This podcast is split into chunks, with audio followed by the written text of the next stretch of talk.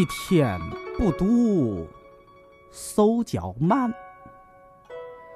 两天不读呢，丢一半；三天不读，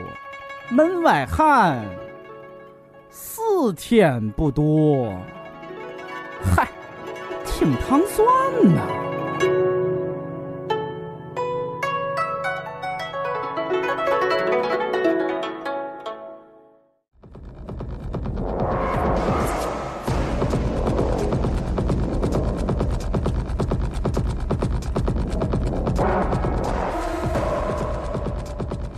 欢迎收听《糖蒜夜话》，我是瑞叔，我是尹丹。嗯，伴随着这么 激烈的音乐，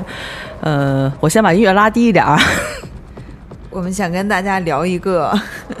同样非常激烈的话题，嗯，就是关于心脏的保健。对，哎，就我先问一个题外的，就是他们说，有人说说这种 techno 音乐啊，或者是电子乐，它这种强烈的这个 beats 是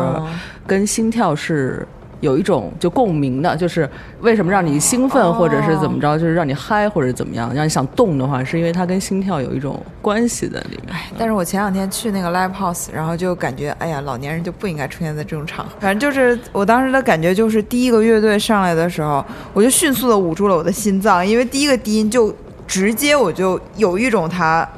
被迫我被做了心肺复苏的感觉。在哪儿啊？月空月空间。乐空间。但月空间的。音响是北京 Live House 里面算好的啊，就是太强烈了，我就是觉得不，你如果是那种糟糕的音响，它要这么大声，你就你就更难受。嗯，好，那我们因为如果要是我们我和瑞叔聊呢，肯定聊不了什么，就是对大家生活非常有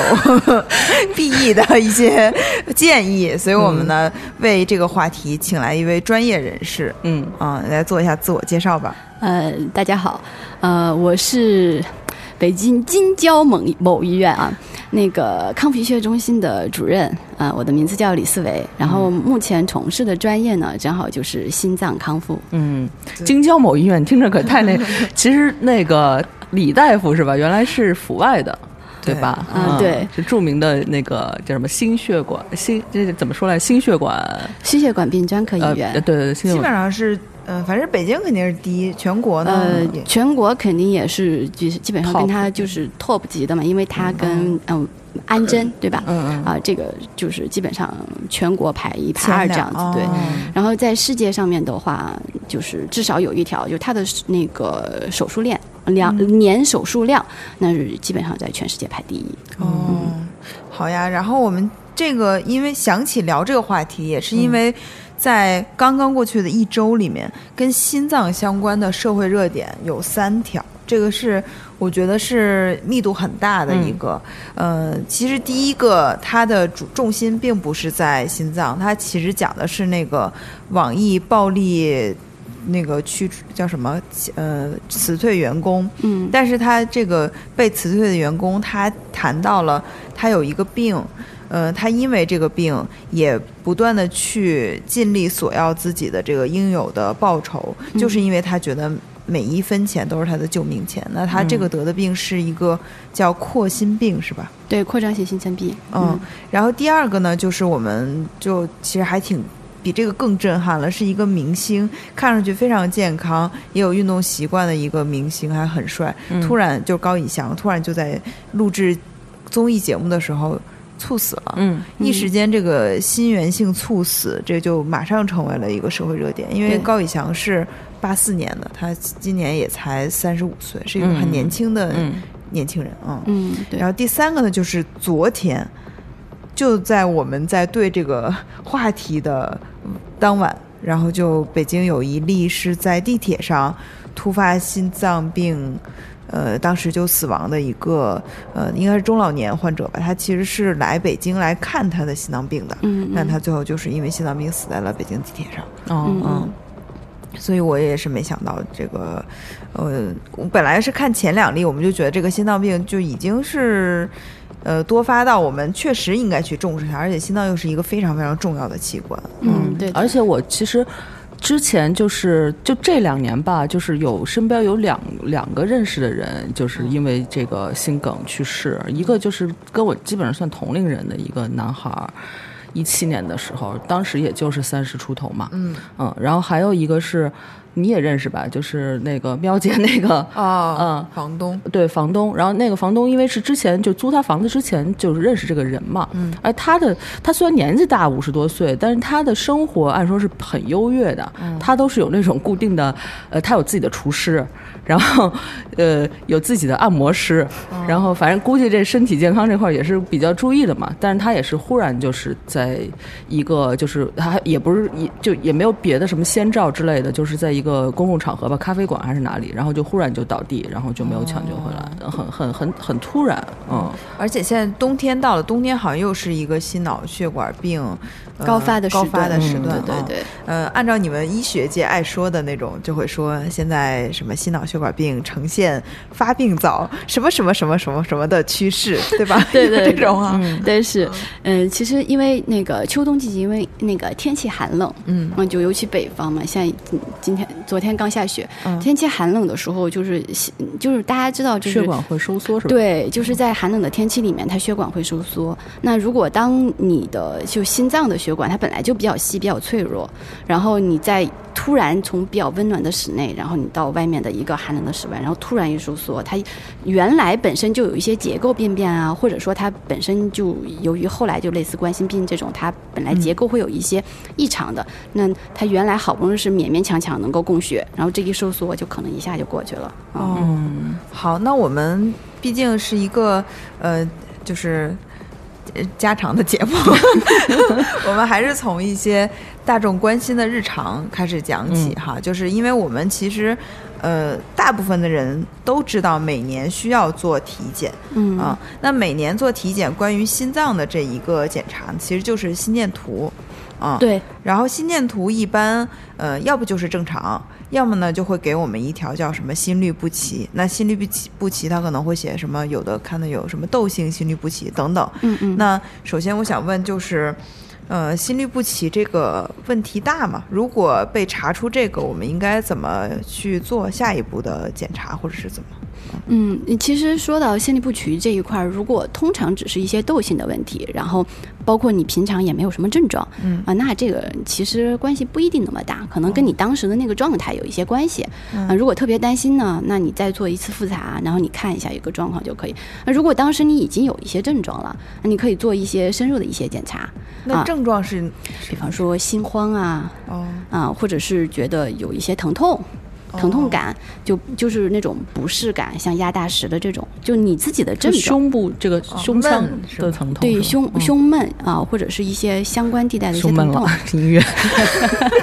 呃，那那不一定，因为我们还有一个病叫这个心脏神经官能症。啊，这个其实也是很高发的，就它可能也能出现一些，就是你心电图的一些异常，但它可能并没有一些结构的变化啊，所以呃，这个你可以做一些进进一步的检查，但对于年轻人来说，如果普通的一个就是一个窦性的一些早搏啊什么的，或者是窦性的心律失常啊什么的，我觉得其实问题没有那么的大。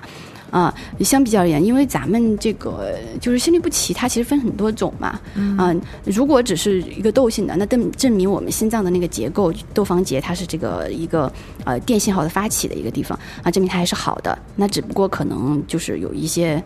就他发号施令的时候有点随意，所以所以这个情况下呢，他可能呃，你可以不用这么去在意他，你就看看你自己有没有症状。但有的时候，如果你心里你的这个没有，虽然没有什么样子的症状，但他如果说是一些实性的一些。一些心律失常啊，有一些问题，那你可能要进一步的检查，他他最好是能够确认你这个是什么样子的一个问题啊。然后，但是这跟年龄相关，因为一般年轻人出现这种疾病的可能性是要小很多。如果就是有一些，你也可以就是进一步的观察复查就可以。但基本上我们认为，就是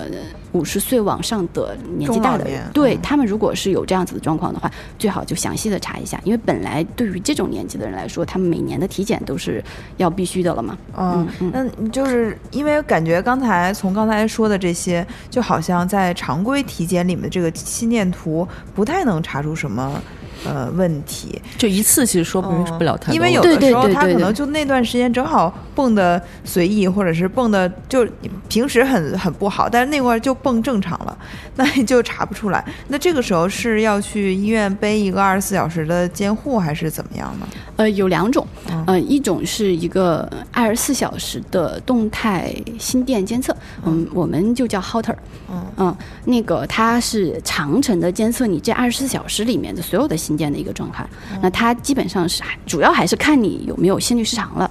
然后这种的话，相对相对于呃，就它也比较方便嘛。你其实也就那一整天背着，有点儿可能会觉得上贴着电极片不太舒服，但是还可以。但呃，但这种的话，它其实也是有一些缺陷的，就是因为它你自然自然的这个生活的状态下，尤其你知道你自己在做检测的情况下，那可能你、紧张了。呃，紧张其实还好，关键是你日常的生活，你你肯定不会说去做特别剧烈的运动，或者说你知道我在做检测，我也不会没事儿让自己动一下、冷一下，或者是生生一下气，应该他他心里会知道，嗯嗯、比较所以平静，感对对对对，所以你有时候不一定能够做得到。当然，他做得到的这个，就是我们称称之为做得到，就是说你正好捕捉到他心心脏有异常的那个瞬间，嗯啊嗯，就肯定他比那个瞬时的这样的一个心电图要强，嗯、但他也未必在这二十四小时之内，他就能一定能够捉到你那个异常的瞬间。所以我们现在还在一些相对比较高端的体检。啊，那里面或者是一些比较高危的这些人的病人，我们有时候也会给他做一些这些体检的一个内容，嗯就叫运动心电图。哦，啊，也也叫运动心肺试验。嗯，啊，它其实就是呃同样也是让你带着这个电极片，只不过呢，它给你给予你一个外界的这样的一个刺激。这个刺激是什么呢？就是让你做运动。它那个运动是有规律的，不是让你瞎动，它会让你就根据一个嗯一个递增的不是递增的哦这样的一个功率，然后逐渐逐渐到你的一个极限值。然后在这个过程当中来观测你所有的指标，除了你的心电指标之外，它还有包括你呼呼出的那个气体的那个分析和捕捉。那这个时候，它除了分析你心脏之外，它还分析你的肺脏，它是把你这个整个心肺的功能一块儿进行一个评估的。啊，这个是比较高端的体检，嗯，一般现在是有了。医院里可以做这个是吗？呃，大部分医院应该目前来说应该可以，就北京这边可以啊，但是，呃，全国不一定所有的医院都有。我想问一个非常专业的问题，这个医保涵盖吗？涵盖哦，这个这个是涵盖的，因为它呃，我为什么会说到说高端的体检或者说一些高危病人的筛查？就如果有一些病人他确实是在他日常的症状当中，我们大夫已经判断他确实可能有这种可疑的问题嗯可疑的这种心肌缺血的症状的时候，那么我们一般呃会给他开一个平板心电图，其实它也是运动心肺试验的一种。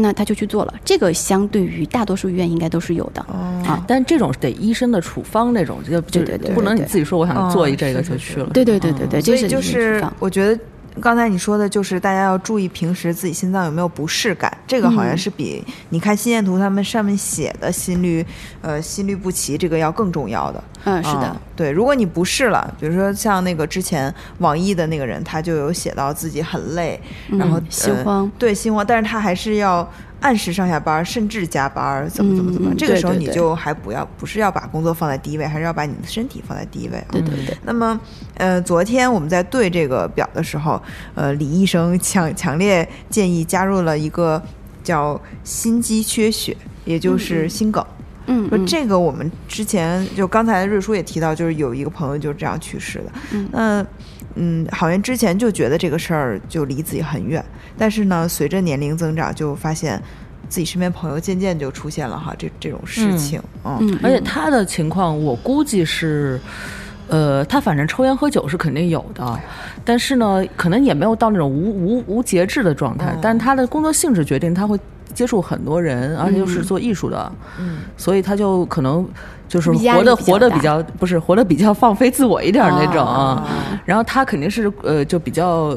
累的一个，就是还是我觉得是跟工作有关的。那那我觉得首先问这个心梗，它如果这个发作了，嗯，它治回来的这个几率有多大呀？呃，实际上，如果是急性的心梗发作，因为我们现在的这个急性呃心梗发作，它分为很多种，有那种完全闭塞的，这种它危险性会大一些，那个可能它有一个窗口期，它就是我们希望它那个腹痛大概在半个小时之内，要不然的话就可能会有点来不及，而且还要分他的血管堵了多少，就堵了多少根儿，以及这根血管堵了百分之多少。嗯，但有的时候他一个心梗的发作，他可能不是完全堵死了，啊，那这个危险性会小一些，他有些甚至他自己可以过来。这个他是分不同的这个状况的，哦就是有一定就看他的情况，然后有救活的这个概率。嗯，但是救活概率还是挺高的。嗯，但是昨天你提到一个让我觉得挺有用的，让大家都要重视起来，就是心梗其实是有前兆的。是的，是的。对，如果你有这些前兆的现象的时候，你可以去注意起来，嗯然后你就及时去医院做造影或者怎么样。那这些前、前兆都有什么呢？就首先，其实，在心梗发作之前，嗯呃，它是会发作一个症状，我们称之为心绞痛。嗯，哦心绞痛是有非常典型的一个表现的。那么我们心绞痛通常分为稳定性心绞痛和不稳定性心绞痛。嗯大多数人在初期发作的时候都是稳定性心绞痛。嗯那稳定性心绞痛它的特征呢，就是首先它一般发作的时候是有诱因的。比方说你情绪激动，你疲乏劳累，比方说受到了一些呃外界的寒冷的刺激，嗯或者是甚至是便秘这种就是腹内压突然升高的这种刺激，嗯啊啊都有可能。那首先它是有明确的诱因，嗯其次呢，它发作的时间一般不会特别的长啊，一般是五分钟。啊、到十分钟左右，最长一般不会超过半个小时。然后再有一个特什么，感觉？心绞痛？呃，我一会儿再把这整体来说。再一个就是它的那个呃，它有一个特征，就是它一旦去除掉它的这个刺激因素之后，它会它会很快缓解。就稳定性心绞痛的特征就是它会它自己是可以自行缓解的。嗯，那它的特征呢，基本上有很多类啊，就是类似于像这种胸部的压榨感，啊，就是那种。大石头压住那种闷，或者是疼痛、尖锐的这种疼痛，刺刺痛的感觉是？呃，有时候也不一定是刺痛，有的时候像刀割一样的，这也有可能。然后它的疼痛的部位啊，这个是需要值得说一点的，就是不一定一定是这个胸前区这一块儿，典型的是在胸前区这一块儿疼痛，但实际上它的这个心绞痛的区域啊，它变异型的太多了，就是我们说高的是就是从鼻子往下啊，低的是膝盖往上。低的膝盖往上，这这上面这些这边所有的相关的一些疼痛，就如果它符合就是啊、有诱因，嗯、时间不是太长，并且驱除了那个诱因之后会很开很快缓解这样子的一些特征的话，你可能都要进行相应的一些考虑，嗯好像背部会有的人会背痛，是不是？，对，背部会、背部也是一个我们称之放射痛的一个典型，它有的时候是会向左肩一直放射到左侧的那个小指和无名指，嗯。啊、这个都是很常见的。嗯。也就是说，你被什么东西气着了，或者是有一个什么让你非常激动的情况，然后你就，呃，刚才说膝盖到鼻尖儿这个区域、呃突然前后然后突然疼痛五到十分钟，然后后来你三十分钟。呃是五到三十分钟，五分钟以上，然后基本上最长不会超过三十分钟。啊，就是半个小时以内吧，嗯。大概是这个情况。然后你后来就、呃这个事儿没了，然后你又缓过来了，嗯嗯，这个就可以考虑有可能是稳定性心绞痛，对吗？对，有可能是它就是一个非常典型的一个发作症状。如果你发现有类似这种情形的状况的话，建议就是去医院做一些呃非常指定的一些检查。那医生他是会知道你这种状况应该做什么样子的检查的。嗯啊，那不稳定性的是什么呀？不稳定心绞痛一般呃一般首发不稳定心绞痛的是比较比较相对偏少见的，它会你前面有这样子的症状，到后面就是它的这些特征会渐渐的消失。哦，就嗯没有刺激也疼，是吗？对，它可能没有那么强烈的刺激也疼，而且它缓解有可能你在那儿嗯怎么去除运输，它也会很长时间的缓解，它到最后它可能需要一些药物去缓解，啊、但这种疼痛感是很强烈的，这种是吧？对会跟那个，比如说昨天晚上运动，比如说那个跑个步，然后腿酸了或者背酸了，这种嗯是不一样的，是吧？对，那种是完全不一样的。哦，所以这如果你有这种情况，我觉得就就要去医院挂个你你们那个科室应该挂哪个号啊？呃，这种通常挂心内科就可以。心内科。对，嗯好，那就哎，是但是我就我那个朋友，他当时是就这种情况，如果发生发生了之后，他不会马上就变成心梗是吧？还是说他是嗯，一般不会。哦？一般会有多久呢？呃，这个是因人而异。一般稳定性心绞痛发作的话，它嗯是你的这个当时当时的身体状况和生活习惯的一些影响。有些它可能会发作好几年之后，才慢慢的发展为典型的症状，它是发展为不稳定性绞痛，最后发展为一个心梗。那在这期间，它其实有很长的时间是留给你去治疗去治疗、去看医生、去确诊的。但也确实是会出现一些症状，就是你之前可能症状特别轻微。啊，你忽略掉了，然后等等你开始首次有发作的时候，它就是一次急性心梗，啊，这个也也确实不是说不可能啊，所以在这种状况下的话，就是周围的人发现了这种状况，那呃，依照现在反正就我在医疗机构从业的这个经验，依照现在打那个九九九或幺二零的这个经验的话，通常啊送到医院都还是来得及的。哦，那如果我因为我那个朋友啊，他是一个人在家，他是自己住的那种单身的人士。那如果他比如发，他应该是急性心梗吧？如果我没有那什么的话，弄错的话，他那他这种情况下，他自救有有可能吗？其实。我觉得这种状况下，他有可能当时是来不及的，所以他他这种状况下是最好，就这种单身的独居人士最好在那之前，他肯定是有一些征兆，一定要重视。那这个时候他其实会提前知道自己什么样子的状况，那家里头可能会备一些急救的药物。嗯，那嗯，他可能当时是能够就急救药物是可以缓过来的。嗯，当然这个也不排除他如果那一次心梗发作特别剧烈，他来不住来不及自救，嗯，这个也是有可能。就很短，瞬时间就会马上就会。对对对。所以有的时候就是像我们会推荐老年人的智能家居里面的一部分，就是就它会有这个一一一键呼救的这个东西。嗯，对，现在好像有些高端养老社区也是，它各种在卫生间啊什么都配备那个，然后就有人会过来说你按一下。对对，如果你确诊确实是这样子的病人的话，可以考虑。弄一个，好像对，因为有了前兆，我觉得其实身体还是给你留了充足的时间让你去治疗它，就不要忽略这些前兆，然后不把不当回事儿什么。对对对，绝大多数的这种心心梗的这种发作，它前面都有一些前驱的一些症状，嗯。啊，只有极少数就是先天的冠脉畸形这种的，那这种就确实是没有办法了啊。那我们刚才说到那个新闻事件里面，就是一个是心源性猝死，它这个是心梗吗？啊，不一定。它不一定。呃，对，心心源性猝死，它的这个可能性有很多。嗯，它只要是来自于心脏的这个这个原因原因所造成的猝死，我们都称之为心源性猝死。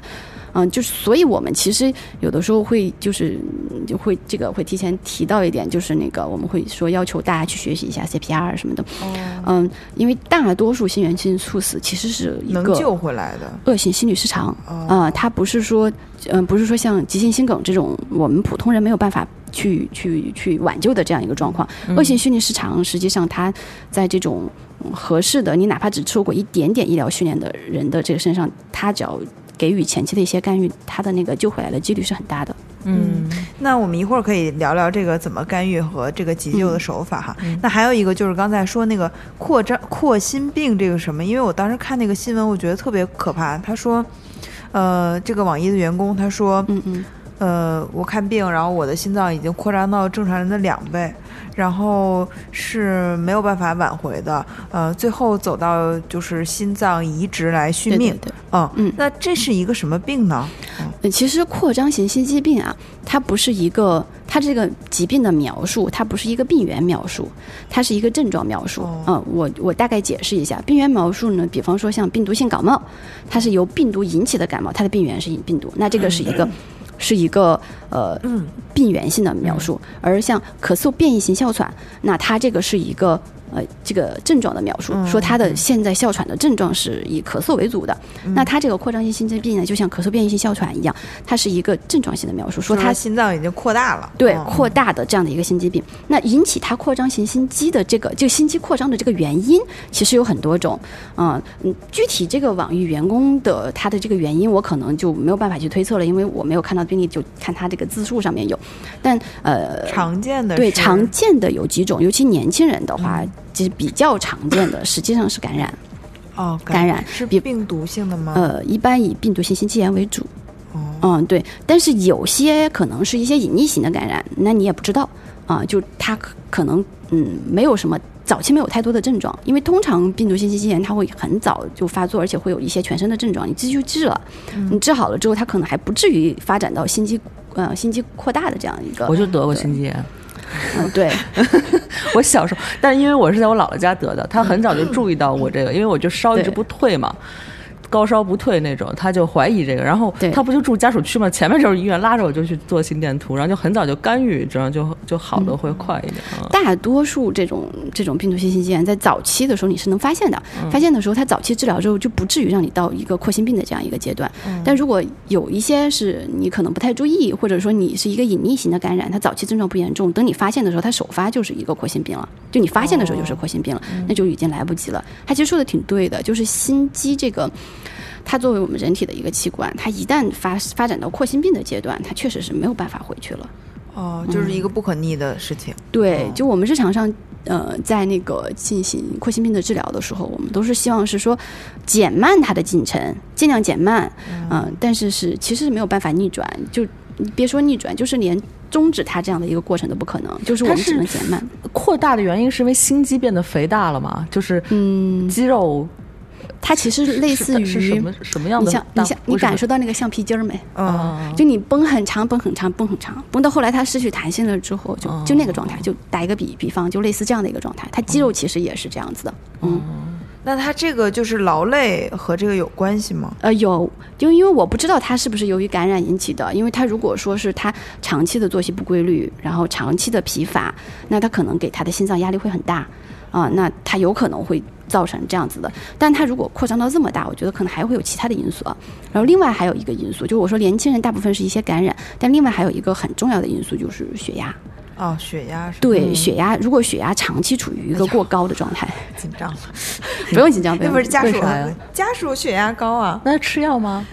刚查出来的血压。哦。啊，一般触发性高血压嘛嗯，一般触发性高血压，我们建议生活习惯控制，不会先去用药的，嗯。哦，嗯，对。反正我低泵是要一直吃药的，嗯，他就是比较时间比较长了。好，我们接下来就要说 中国为什么是一个在全世界范围心脏病非常严重的地区。嗯那就我觉得不仅仅是因为，比如说呃，就是呃感染啊什么的，肯定是跟我们的生活都息息相关。嗯啊、那我们接下来就进入到生活方式这个这一一部分。嗯这一部分呢是会让你呃能就是避免得心脏病。对，所以我觉得这部分非常重要啊。那首先我们看一下什么样的不健康的生活方式是会损伤你的心脏的啊。嗯嗯我觉得其实大家道理都能明白，一说起来啊，就是说。肯定你你就街街头采访说你觉得什么生活方式会让你的心脏不好？那大家都知道熬夜呀、嗯啊，抽烟呀、然后因为现在过劳死成为一个很热，就是太累了什么之类的啊。那但是我昨天在我们聊的时候，我就发现我们一个非常正常的饮食习惯也被证实是有可能会跟这个有关的啊。那我们就来细细的聊一下。嗯，换了一首歌叫《失眠》，那个 熬夜就是睡眠不好的朋友要注意这个事情。对，但其实熬夜这个事情，它不是一个说，呃，只是说我是晨型人或者晚型人，因为有的人就是早上起不来，嗯他可能嗯晚上可以撑到很晚。但是好像有一种说法是，不管你几点睡，只要你睡得都很充足，比如说每天都八小时以上，嗯呃或者七个小时吧，嗯嗯就能满足这个，好像也还行。呃，在这个基础上还要加一个节律，啊就是说你不能说你今天你睡了八个小时，然后你是晚上睡的，明天你睡八个小时，你是白天睡的，那那啊就不规律是对吧？哎，那以前像大家父母有好多父母是工人的情况下，他那种上班倒的那种，不是那就其实很对身体很不好，是吧？是是嗯。但如果说你有一直都是夜班，然后你都在白天睡，那其实还好。嗯，嗯那那个呃，抽烟喝酒呢，这个是、肯定是不好的，对吧？但是好像很难避免。那么是不是有一个可以控制的量呢？我首先说一下抽烟这个问题啊，嗯现在年轻人真的是，就中国的控烟，对着 他说，对着他说，对中国控烟的这个这个这个压力是很巨大的。我的习惯就是，先见着朋友抽烟的，我就会劝一劝。就对，你是还没见着我 那个，但是中国确实，我觉得控烟其实力度没有很大。你像香港的烟都涨到那么贵一包了，中国其实烟价格还是很低廉的。嗯对，这个其实是放在别的地方来说，但是其实首首先有一点就是烟草的这个危害性其实是在我们日常的这种，就是这种嗜好性饮食。比方说，我会把茶、把酒、把烟这种东西都放成你不是必须的，是嗜好性饮食里面，它其实是危害性最大的。嗯，在在我的这个概念里面，看来它其实是是是比酒精呐这些呃，比这种就有的人说摄摄入咖啡因这些也不太好什么之类的，其实这些都还好。嗯，就是唯独是烟，就是真是百害无一利。嗯，真的是它它呃一方面啊，它是百害无一利。点头 点头如捣如捣蒜。真的是它的一个，它有两部分的影响。那直观的影响，大家想到的就是，你看你吸到肺肺里面，嗯那就是会增加一个肺癌的这个发生率。但其实它在肺癌这一块儿吧，它不一定是一个百分百的。啊，对他其实有的人就会跟我说，你看，你就是有的人抽了一辈子抽了一辈子也没得肺癌，那那人家不抽是不是活的时间更长？那题外话了，就是他对他那个呼吸系统的这个伤害，不光是肺癌，它其实是会伤害你的小的支气管和肺泡。嗯、很多其实我现在嗯比较常见的一些老年的病人，他到最后他都桶状胸，他的那个肺泡都非常的糟糕。你 CT 一看一一片下来，那个整个肺的那些所有的这些结构都是一团乱七八糟的。基本上一问都是有常年的一个抽烟的习惯，嗯，这种这是他最直观的一个影响，因为他直接接触到肺。嗯，那第二个影响是可能现在大家还不太清楚的，其实就是因为香烟它里面都有一些有害成分，它在燃烧的过程当中形成的这个 PM 二点五大小的这个颗粒。哦，这个颗粒其实这个 PM 二点五本身不可怕，呃可怕的是什么东西变成了 PM 二点五？那因为香烟里面的那些就是很有害的成分，嗯它进入你的肺之后呢，它有一点这点大小的颗粒呢，它是直接入血的。它没有屏障作用，它直接入血，它进入去你的血液循环，那就意味着你全身只要血管到达的地方都带着这些有害物质，这些有害物质是一直在对你全身的血管进行一个持续不断的一个伤害。嗯，那这就是我们为什么说它会损害心血管的原因。我们是心脑血管疾病都有一些危险因素嘛，我们会列出来很好几个危险因素，吸烟是其中一个独立的危险因素。嗯，就是因为这个原因，它主要是这两条，一个是对你的呼吸系统、肺脏的一个伤害，一个是对你心血管系统啊、这个的伤害。所以那这些这么看，呃有害物质它是代谢不掉的吗？还是说呃它可以代谢掉，但是、你想，就是赶不上抽的是补的是吧？对。所以这个看上去比那个烟油伤害的肺还要可怕，是吧？嗯，对，因为它是个循环的，它一直在里面。对，它一直在里面，而且有一点呢就是，呃，它的血管受到了伤害之后，我们血管它受伤，它会自我修复嘛，人体都有这个功能。它比较惨的就是你伤害和你这个修复过程反反复复、反反复复，那它其实会造成更大的伤害。嗯啊、就是我们其实也能理解，你比方说你手上皮肤，你那儿有一个就是不小心的伤口，如果你回回你在那儿伤，那那一块儿就会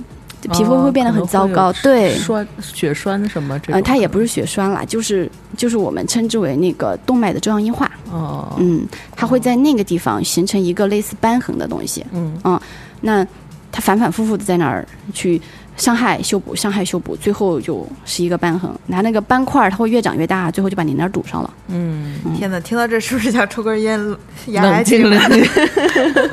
之前就有一个说那个呃移植中心拿到了一个肺捐赠的肺，结果发现不能用，然后他就给大家录了一段视频，说看看这个烟民的肺是怎么样的。对对对然后好多人都说，哎呀，抽根烟压压惊，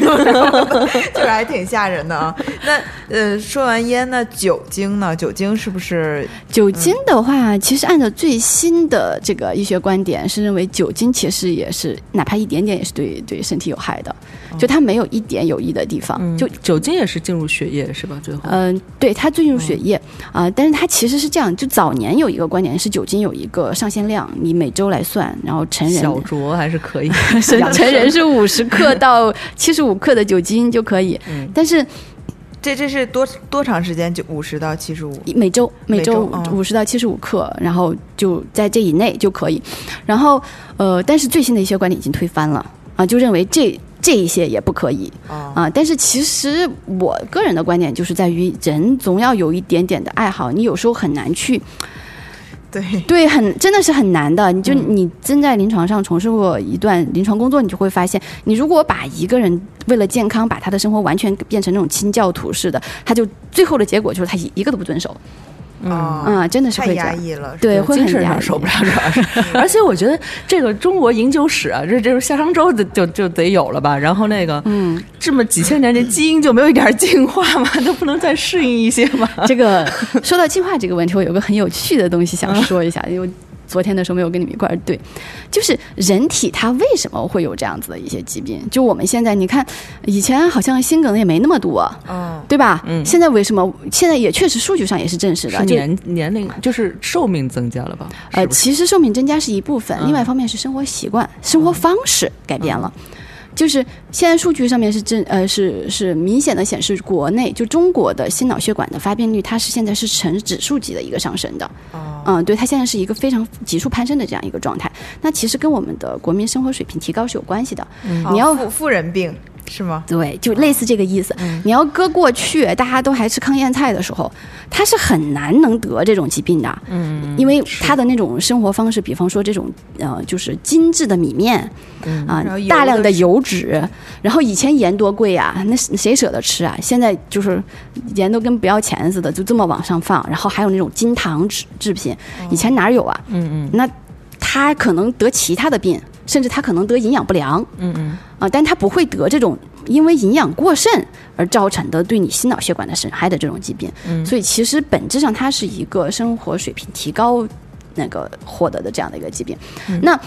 那为什么说这个跟进化有关呢？你就想人类这几千年的历史啊，嗯，人类其实到现代文明它也就几千年，你再往上数。最多上数的一万年也就了不起了吧，嗯，就把石器石器时代都算上了，呃，这个时间对于我们人类来看，它作为一个文化，或者说作为一个科技也好，这个历史好像很长，它足够我们现在发展发展到去探索宇宙啊，探索太空。但是你要是在这个进化史上面来看，这一千年根本就不算什么，对吧？你看那个恐龙，它从它从诞生到灭绝，它光灭绝都灭绝了多少年？都是上亿年的灭绝。对，说从梁龙到霸王龙的时间，比霸王龙到人类的时间还长。对，嗯 梁龙，我想的是二手玫瑰。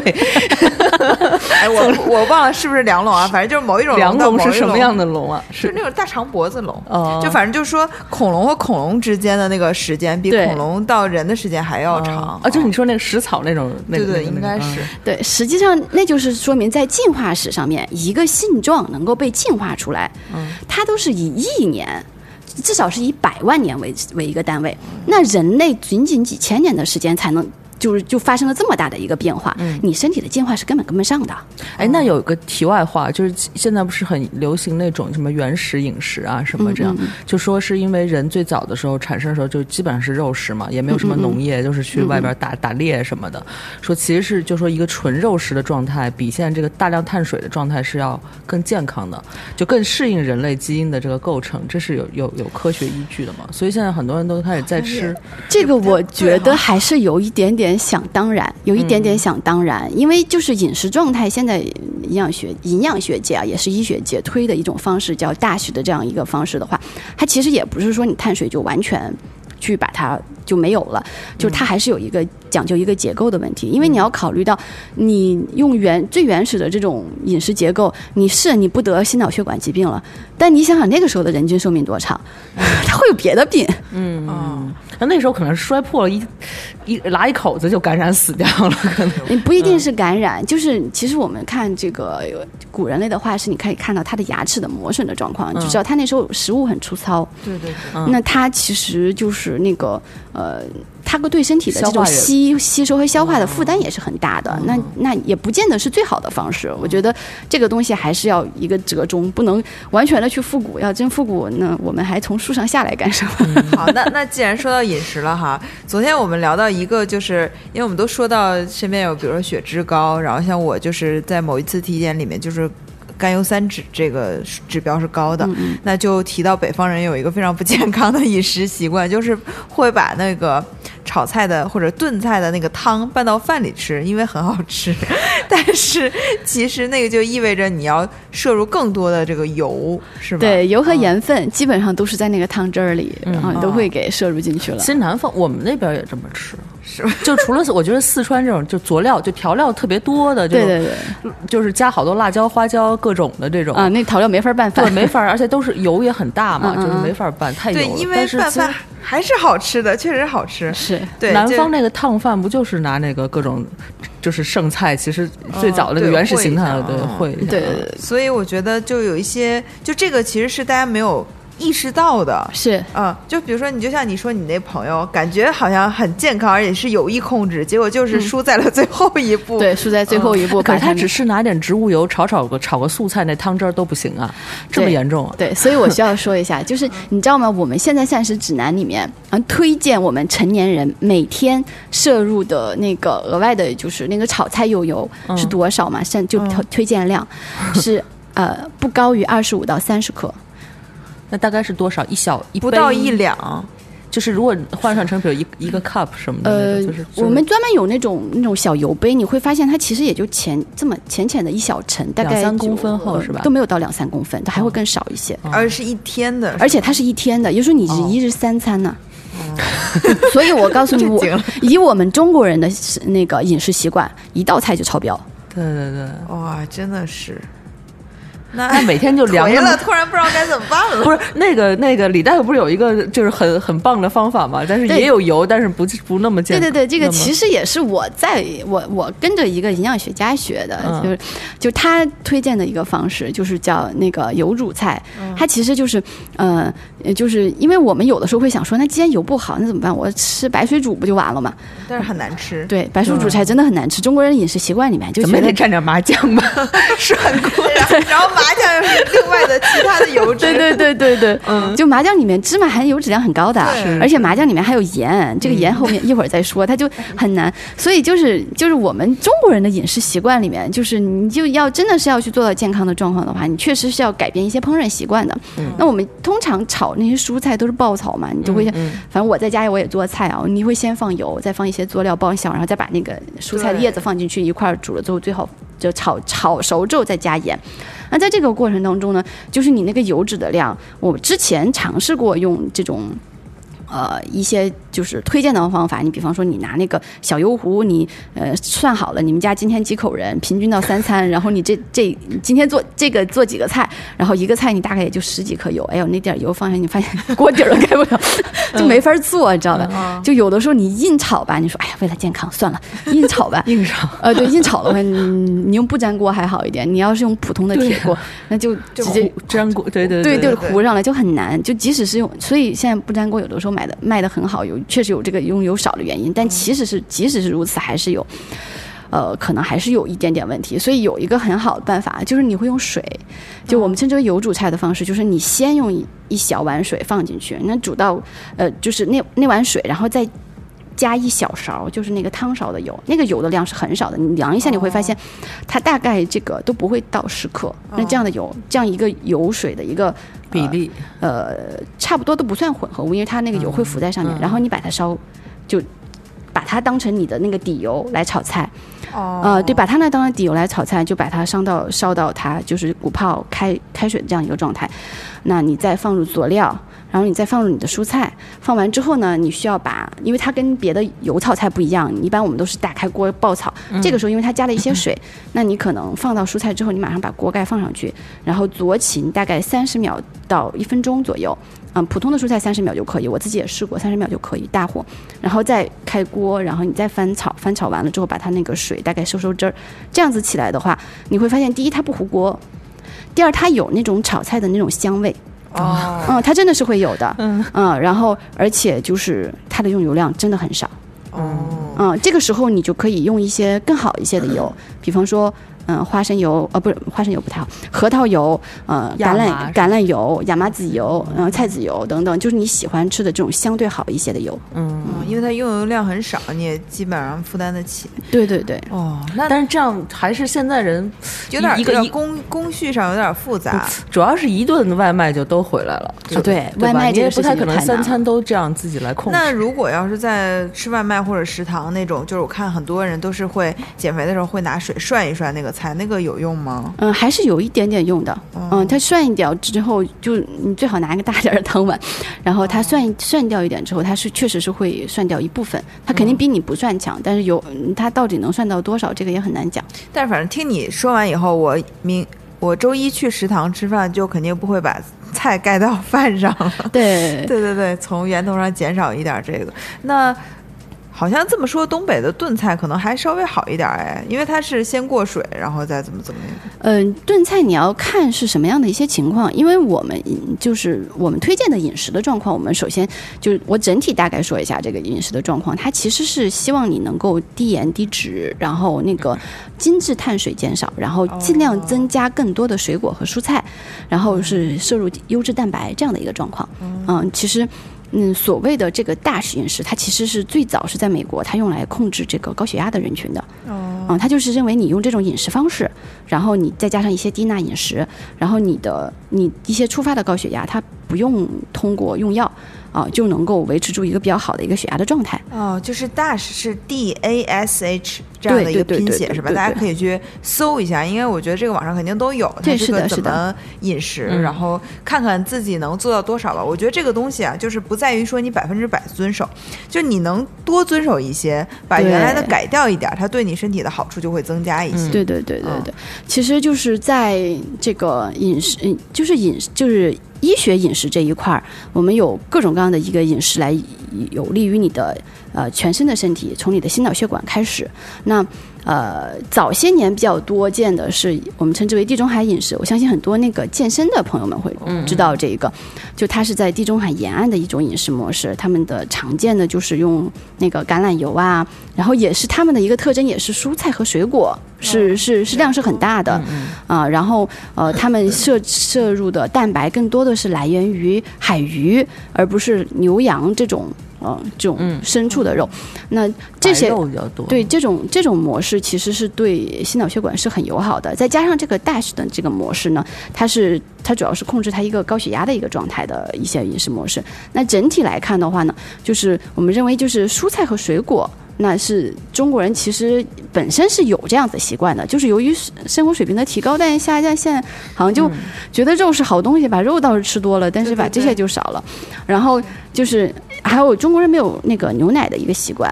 啊，其实呃摄入牛奶或者是低脂牛奶，尤其是低脂的一些牛奶，它嗯这个是很好的，嗯可以尝试来来使用啊，对对血管有保护作用。它其实最主要的原因是它它那个牛奶它是一个。呃，蛋白相对比较均衡，而且它是蛋白含量很高的这样的一个钙好像吸收率也很高。对，钙是它是另外一方面，主要是取它一个优质蛋白的主作用。然后我会提到低脂呢，是因为其实牛奶全脂牛奶当中含脂肪也比较高。嗯，我们认为就是摄入脂肪这个方面，嗯。那个植物脂肪啊是优于动物脂肪的，嗯，那植物脂肪当中呢，它还分一些，就我们认为含有不饱和脂肪酸越高的这种植物脂肪是越好的。那其实在这里面，嗑瓜子儿就比吃肉要好，对不对？呃，瓜子儿是，但是它那个瓜子的含油量太高，你会摄你会摄入过量。嗯，但我觉得就不是前一段我还爱蛮爱吃的小零食，就那个每日坚果类似这种东西。啊，它那个量是很对的，就它那样一包的量，真的就是你天就是你一天的包是吧？一天吃一包是吧？对对对。哦，那一天吃一包的意思就是。我今天通过吃这个坚果，我的脂肪已经摄入够了，是吗？呃，不是，它那边的脂肪是只是说，嗯，它不是计算在你的那个呃游离脂肪，对，它不算不算在那个之内的，就因为我三餐之外的补充，对，它算零食的部分，啊，哦，那就很合理的，可以吃起来，是吧？对，那个可以吃起来，就是你不一定非得去买那个每日坚果，你哪怕自己去买点瓜子儿啊、核桃啊。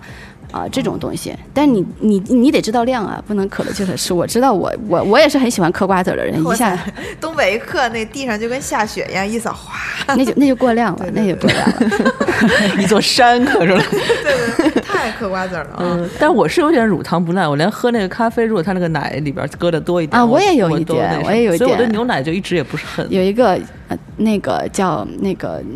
那个叫乳糖水解酶放在里面，它叫无乳糖牛奶，对对？哦，对，这个其实现在有很多无乳糖的。对，现在也有很多无乳糖牛奶，然后尤其进口的那些还也也都有各种各样的选择。嗯嗯，好，那呃，接下来就是运动。其实运动这个呃生活方式也是肯定是对身体各项机能都相对比较好。但现在有个问题就是，呃，一要不就是不运动，嗯嗯嗯、要么就是 过量运动，就把自己运动伤了什么的。嗯，像我觉得像演员这种，像高以翔这种，其实他除了身材要保持那保持那种脱了就是能拍照的那种程度啊，其实他是非常辛苦的。其实他那个而且需要很很很大量的忌口，就光做运动是不行的，肯定是要配合他那个肌肉才会出来。嗯所以可能他。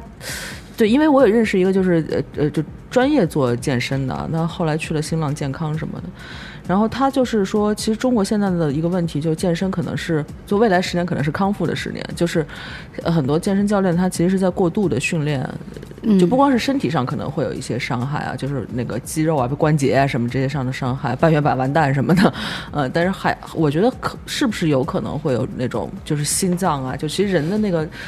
这个这个本来体能没那么好，对，但是他大嗯这点量的那个，嗯。是，呃，这点其实我觉得我可能可以举一个小小的一个文献啊，这个、这个是今天刚聊到的，这个具体的数据我可能已经有点忘记了，我就是以我以前是在参加一些学术活动的时候会经常举的一个例子，就是呃，其实这个房颤的这个发生率啊，它是跟运运动量它是是有一个直接的一个关系的，嗯。就你运动量越低，你的那个房颤的发区率发作率会越高，然后它逐渐逐渐随着你的运动量增加，它会下降，啊。但是它过了一个值之后啊，它又会又会升高。高，它是出现着这样一个、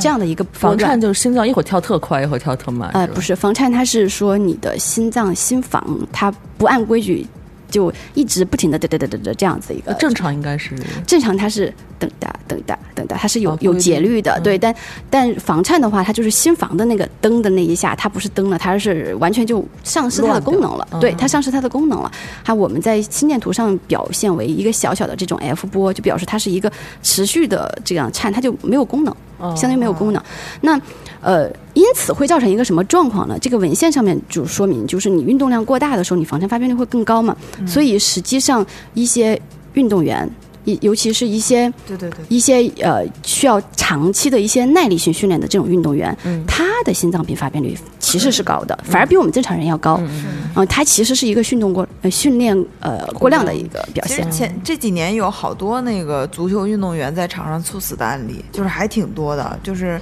我们小的时候好像没有听过这个，但是好像第一个叫什么呃福吧，叫什么什么福，然后这几前前两天又有一个，就是有这种运动员就是。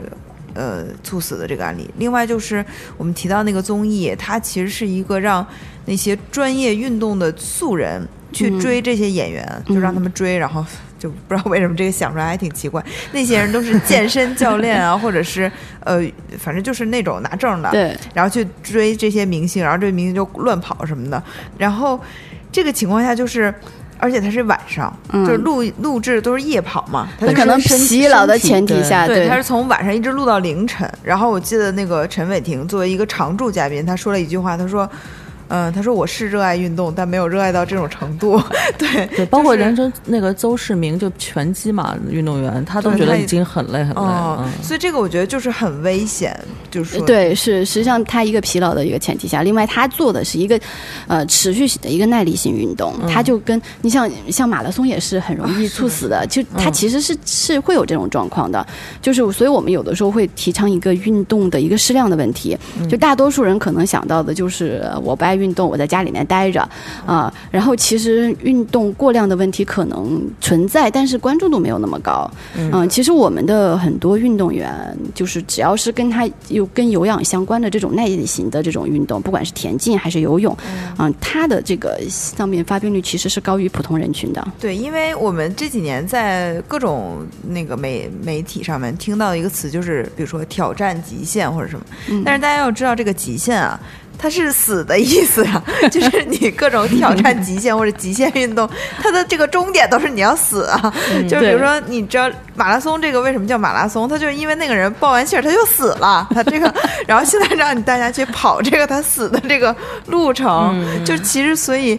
就你要进行这样的极限运动，你一定要做好充分的准备。是的是的之前一定要比如说大量的训练或者什么，就是对你循序做好这个渐进准备了，你再去挑战这个极限，对吧？要不然你可能就会有危险。但是我想问的就是，普通人嗯达到运动过量，这个容易吗？其实也还是挺容易的。是吗？嗯，因为你要考虑到一个问题啊，嗯就是有人他因为对自己的这个身体啊，啊，是高估的，他其实是不是够了解的？有的人就说啊，这么危险，那我就不动了。那其实也不行，你不动也是有问题的。但有的人就是他不太知道自己的极限在哪里，他总会心里觉得说，那我再试一试，再试一试。那你你试到什么程度为止呢？你不知道的。而且马拉松很那什么，就前段时间那个女子马拉松奖。最后那个牌居然是蒂芙尼赞赞助的一个什么项链，这女的不都疯了吗？根本就不管。然后我忘了是，反正是蒂芙尼赞助了一个什么奖牌或者怎样的，是那种。对，就就是你就现在，我觉得马拉松有点宣传的有点过了，就是他所有人都在跑他。现在已经搞上全民健身这一块儿，但是我嗯我始终还是觉得马拉松是一个。呃，很专业的事情，就是你还是不你你要还是想需要量全力而为。对，你要想全民，你就跑那个十公里迷你的那种马拉松，呃半马也行，嗯对半马就已经对普通人量已经很大了。对对对，然后你刚才说的这两个不健康的生活方式呢，我有一个朋友都占了，他就是属于那种前一天喜欢喝完大酒以后，第二天早上八点就出门打篮球的人。然后他最近还加入了一个就是叫斯巴达的运动。这是个这是什么？组织？就是 群里面每个人都是比拼看谁狠。比如说我今天做了一百个呃俯卧撑，嗯呃多少个引体向上，嗯多少个什么什么，就是每个人都是比自己有多牛逼。然后 然后这帮人在就是他们不是那种健身很节制的，比如说我、我要。摄入多少那个饮食，每天就计算那种，不是，他们就是拼命练、拼命吃，就是这种斯巴达，你知道吗？所以这个其实是很不健康的，对不对？斯巴达没剩几个吧，全都死。这没必要，真的，人生不用那么辛苦。对，韩野松，你听到了吗？关键是 关键是他喝完大酒，他能也真能起得来啊！八能能能八点就去打篮球，这怎么宿醉？怎阳么阳光男孩，怎么回事儿？这这这这这？这个这个可能仗着他年轻还能作一作吧，这这往后是不行了。其实这个真的是这这个其实也是伤害自己的身体的。就这种的可能也是少数，因为有的人觉得自己身体素质不错。但我最近我有一个故事，就是我一个同事的老公，年纪其实也不算轻了，你就是。呃关键我也觉得挺奇怪的，最近怎么着的就办了一个健身卡，完了就在健身健身教练的下面练，练完了之后，他刚开始说是肌肉酸痛，后来他就觉得也不太对，说因为老喘的厉害，后来，嗯，就我同事把他拖去那个去查，一发现他有我们有个指标 CKMB，这个是代表那个肌肉损伤，一般我们用来做心肌损伤的指标。发现说哇塞升这么高，然后把他吓坏了，赶紧来问我，我说这个没事儿，他是那个 他是不是头天刚做完运动？因为肌肉损伤，你那个那个骨骼肌损伤也会出现这个状况，果然过几天就好了。但是我问了一下，他那个运动量真的是太大了，就你你一个普通人，你刚开始进呃健身房，然后一来了之后。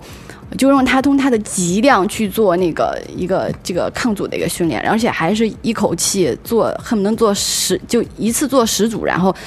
呃一一就是一组做十个，就这样子的。呃这个量有点太大了，要循序渐进。然后我发现确实会有这个问题，就是现在我们很多的这个健身教练，因为他这个行业还是不是很规范，有些即使是规范的这部分，他可能是有专门的这种，也是从这种运动学院里面出来的这种、这种体大的是吧？对体大的这种的，他们可能更多的还是面对的是运动员，哦，他不是面对的普通人，通人对对，所以就是在这个问题上面，他可能制定的这个量，有的时候有点过于激进。嗯，啊他要赶紧让你看到效果，然后他才能续费对啊。对对对对嗯对，所以就是我在这儿就，我当时就跟他说了，我说那个，那你现在这个训练量是有点过度了，然后我。赶紧给他重新制定了一个训练量。我说，你健身，你健身教练不管怎么跟你说，那是他的事儿，但是你不用每次，而且尤尤其你刚开始，你不能一一来就从极量开始训练，没有这个一回事的。嗯所以应该是去看一些，比如说相对正规的出版物，它应该有一个科学健身的指南那种。有一些是有的，哦呃，就是其实我也有认识一些健身达人，他们其实他们所了解的这种健身的这些知识，包括人体的知识，也是很很正规的了。就虽然他没有经过科班那些训练，那对于普通正常人来说也就够了啊、但是如果说你本身是有一些疾病，对吧？嗯，你不能说因为我最近得了嗯冠心病，或者说现在有一些心绞痛的状况啊，那不行了，我怎么办？我待着养病吧？那也那那那也是不对的。那你也可以进行相应的训练，就是我们有针对。其实现在医学已经发达到，你即使是躺在床上，暂时还不能起床的病人，也可以运动是吧？也可以运动。哦，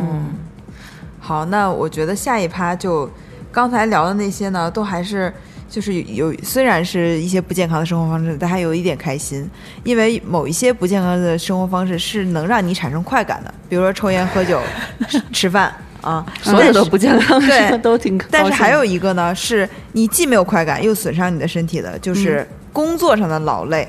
这个在年轻人身上就是越来越常见了，就是那个加班已经成为一种文化了。有的公司就是那种，呃，有一些大佬就是。呃，大言不惭的说什么对接受吧，九九六就是我们这一代人的宿命，真讨厌或者啊！对啊，或者是说，呃，我忘了马云那话怎么说了。刚才我说的不是马云，是罗罗振宇。对 我还把还有那个九九六是福报之类的，啊，对，这是马云说的，对对对对996真的很讨厌这个我觉得就不对，这个 五五就是七一周七天，五天工作，两天休息，我觉得嗯这个都未必能休息过来。然后你现在让他九九六，我觉得这个就。不符合人的这个正常的生活啊，然嗯后而且你大量的加班都是坐在那儿不动，然后拼命的加班，其实是很耗神的。对，嗯，对，所以我觉得这个，呃，也是要重视起来。尤其你刚才说你的这个病人已经有很年轻的这种年年纪的出现了。对我最近接诊到的就是有急性心梗的病人，最年轻的是二十八岁。哦就实际上我知道医学文献上报道还有更早的，但我没有想到我自己的病人里面还有那么年轻的。这种这个一般就是哪个年龄段开始就开始发病率就高？通常情况下，我们说是那个五十五岁啊，五十五十到五十五岁，就他男女性还有不同，他那种危险因素。但是你说你说五基本上八才是一半儿，对，才他的一半嗯，那你也太早了。而且其实文献报道还有更早的，嗯但他也没有什么先天性的毛病，只是说没有就纯粹的生活的原因啊。纯粹的就是因为他的生活方式有问题。嗯，所以我觉得就是首先，嗯、公司就不能把加班当成一个指标，比如说衡量这个人就是他是不是敬业，嗯这个指标就很很愚蠢，很荒唐。那就呃，另外就是工作的人还是尽量要把效率提高在白天的八个小时，而不是到你嗯下班以后，大家开始啊活跃起来了，开始脑爆了，开始觉得嗯工作效率提升什么的。我觉得这个就就没有必要吧，嗯。对，这个还是一方面，这个作为企业主这一块儿，他可能需要有一些社会责任；另外一方，我觉得大多数的年轻人他是被雇佣的一方，其实话语权也很低。嗯。在这个时候，我觉得多喝热水吧。对。而且我觉得这个东西其实也不能完全啊，当然这企业主肯定是就是万恶资本家，这不说。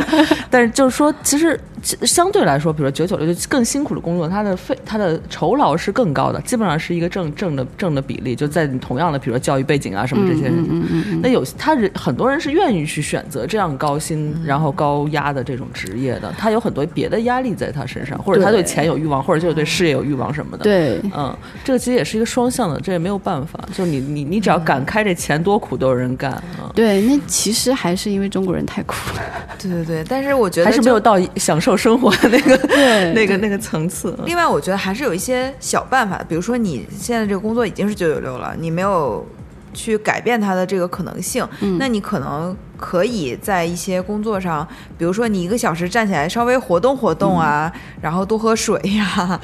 然后那个还做一些，要不有很多办公室健身的椅小动作子操，对对对，就这种让自己稍微不那么疲劳一些。这个是可以的，这个是可以的，这就是我们也没有办法的办法了。因为，呃，就是其实我我看，其实即使是我们医生的办公室里面，也会放这种椅子操的那个图画，然后你隔一段时间你自己定个闹钟。对，因为啊你们医生真的是很累也是一个过劳的职业。对，就是很多医生，我看有说，比如说他门诊的话，他可能一上午都去不了一趟厕所，对这这种对对就真的对，这个很常见。嗯，所以医生很多人身体其实是不好的，虽然他能给别人看病啊。对，确实是会有这个状况。就是我们这种跟人直接接触的这个行业的话，有的时候你还没有办法控制，因为你不可能就只能控制到自己。然后，但是人人家的时间也是时间嘛，所以这个时候也还很难办。但是大多数我们九九六的这种办公室的工作，它的这个时间你还是相对可控的。对对，你可以尝试说，你不能长期的一个久坐，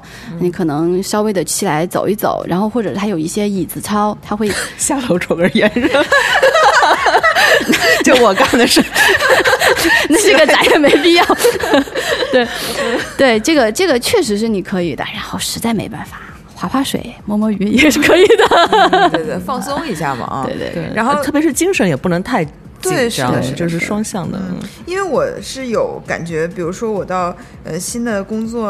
呃，比如说它有一些跟原来不同的，然后你去用脑的时候，就会突然哎觉得头疼，哎，就是你你就有的时候没办法，比如说特别憋屈，特别，然后你就会有一些情绪变变化，就会影响到身体。嗯，这个时候你可能就。这是我觉得这就是信号，让我下班了，就是说头一疼啊，该下班了，就不要再干了。我是就我是觉得你如果把身体真的搞垮了，然后挣的那些钱，就也没有办法帮你去提升你的生活质量质量了。嗯，其实现在还有一条就是，呃，我刚刚就是跟你们之前的时候聊天也提到，就是我们现在其实全世界都是这个样子，大多数人的医疗花销都在他死前的那个半年里面。嗯，那其实你就知道，那就意味着很多的这种医疗花销都是无用的，嗯嗯就它其实没起到什么作用，你这半年基本上也就是苟延残喘而已。但如果你把这些部分，他那那钱还发花的挺高的，你把这一部分把它挪钱，你发到你自己日常的这些部分，嗯、你不管是说你对自己身体的关注和保养，还是说我就当这部分钱我没挣着，但是呢，我也以后也不会为此再发到医院上面去嗯啊，那也可以，我觉得可以这么来来想。对，之前有一个医生到我们公司去做那个，就是牙医做那个牙医的普及讲座，然后有一句话说的挺对，他说其实每个牙医最怕的就是你捂着腮帮子来找我。就是如果你能定期的，比如说每年去洗牙，然后牙齿的检查，你是不会发展到就是牙已经龋坏到，就是你疼或者你必须得拔或者再再什么。他说大家都觉得那个牙齿的修复非常贵，比如做一颗牙或者是怎么种一颗牙、非常贵。他说对，但是如果你能进定期检查，你根本就不用花这个钱。是的，嗯其实所有学都是科一样的对，嗯所以所有学科的医生都会有一个共识，就是认为预防会大于治疗。嗯、但是这个人性也是如此。我刚刚也说了，全世界也都是这样子。嗯嗯预防这件事情，大家都是觉得就是水没淹到脖子上，我都觉得这事儿还能过得去。嗯，对对对，那嗯、呃还有一种就是刚才我们说了这么多严重的问题，那嗯年轻人就非常流行一种，就是用营养品来代替膳食补充。剂吧，对对对，嗯就是嗯呃，对，营养品就是膳食补充剂啊，嗯这个是比较科学的说法。就是常见的，比如说呃鱼油啊，呃维生素啊，就是一种什么综合维生素片儿。然后跟心脏有关的可能是辅酶 Q 十啊，因为现在说嗯 Q 十好像对皮肤也很好啊。然后就吃，就是之前我们有一个明星叫吴昕，他在某一档综艺里面，然后大家发现他每天都在不停的吃各种各样的那这个补充剂啊嗯，而且最逗的是，他有时候会把同一个效果的吃两遍。就比如说我这一瓶儿和另一瓶儿它是同一个效果，但是第二瓶它是一个加强型，所以他就吃了这个又吃那个。哎呦，然后到后来那个医生说：“那你为什么不直接吃那个加强型？为什么还要吃那个普通版？”然后他就说：“其实这个对肝脏的这个负担什么都挺代谢是嗯是对摄入太多了也不好。，对那就问题就是，第一，这些呃膳食补充剂真的能帮助我们建立健康的身体吗？呃，其实我觉得这个事儿啊，你要还是要分开来看。就确实在嗯这种大规模的人群实验当中，我们确实是看到这种膳食补充剂的有效成分，嗯它本身是对我们的身体是有益的，它确实有这样子的实验室数据。但这部分的益益处，它能不能抵消我们日常自己作死所对我们身体造成的这种伤害？嗯呃，这是一条。就有的人他会有一种心态，就是我可了劲儿吃保养品，我在可了劲儿的作嗯哦啊、那我是不是可以抵消？我跟你讲是不可能的，真的是不可能的。嗯我真有这样子的一个朋友，他是自己创业。他那个马上要进入，他有一段时间来找我，他说我马上要进入一段那个封闭式的一个一个加班的状态了。说我说你加班加多久？他说半年起吧。我说你要干什么？然后他说他说我找你来先给我做一个全身的体检，我看我能不能经得住这半年的加班。我说还有这种的，这也太逗了啊！对，就真的很逗。然后他说，嗯，你还看看有什么样子的一些，就是类似这种补充的这种，不是药物，就是这种膳食补充剂类型的。他当他说的是营养品，说你看能不能。呃，能够抵消一下这个事情的这个一个伤害。我说不可能，我说你体检可以，我可以给你做一下。你要是体检方面不行，你别别这么作死了。但是你想要靠就是这些东西，就是你后面这些补充剂去抵抗你的这种身体的这种伤害，嗯，不可能的。它的这种伤害实在是太大，而且太持久了。你的你吃的这些东西。嗯，且不说你不一定能懂它到底有什么作用，嗯，而且有一些虽然它其实已经经过一些中国是食食品药品监督管理局，好像那个美国还有 FDA 类似的这样子的一些审查机构，即使通过它的审查啊，而且它也是非处方类 啊，你可以随意可以拿到啊，但是事实上你也你作为非专业人士，你也不一定真的能知道它是怎么用，而且它的一些潜在的可能的一些危害和身体的负担，你也是不是那么清楚的。嗯嗯，所以我其实呃，年轻人我不太建议去补充这种东西，尤其有一阵子我有一个朋友，他那个时候还买特别贵的那个葡萄籽儿。哦，葡萄籽胶囊是吧？那东西特特别贵，好像还特别火，然后搞得跟都是说抗氧化什么的。对对对，时尚风潮一样，是个是个美妆博主都在用，就就这样。但是最新的就是我应该是半年前看到一个比较新的一个文献，就是在说那个葡萄籽胶胶囊，其实它没有它。宣传的这种这么强的作用，反而它其实是会加重他的一个身体负担的，所以所以其实是不太建议去去服用，因为有些它呃新的一些提取物，它可能虽然经过了相对严格的一些审批，但是它的一个长效的一个观察人群的这些数据并没有回来。嗯，对对，其实你也不知道你的这个这个问题是不是。关键你还不知道你这不是是不是特例，因为它如果它的一个代谢是他们专门通过我们的一些负呃一些肝脏啊肾脏这些，它有没有可能加重你的负担等等的，这些都是不一定的。哎，保健品的上市，它要像那个药一样做很长时间的那种临床上的，它没有药物那么严格，啊，它会去宽松很多，也它还是需要审批的，嗯。那我第二个问题我都不知道该不该问出来了，好像没有什么必要了。我本来想说有哪些是日常可以吃一吃的，感觉你刚才说好像就没有，就是心理心理疗法上。哎，但是 其实也要说话要说回来，一件事情就是有些东西你要是就是没有没有什么太大的一些，就有的时候你确实就这种九九六的社畜，你没办法，我这工作我也没法辞。那我工作加班也确实很劳累，然后我我我这个生活习惯，我虽然尽力注意了注意了，但是这个损害因素我也没办法去驱除。那我吃点是不是多多少少能好一点，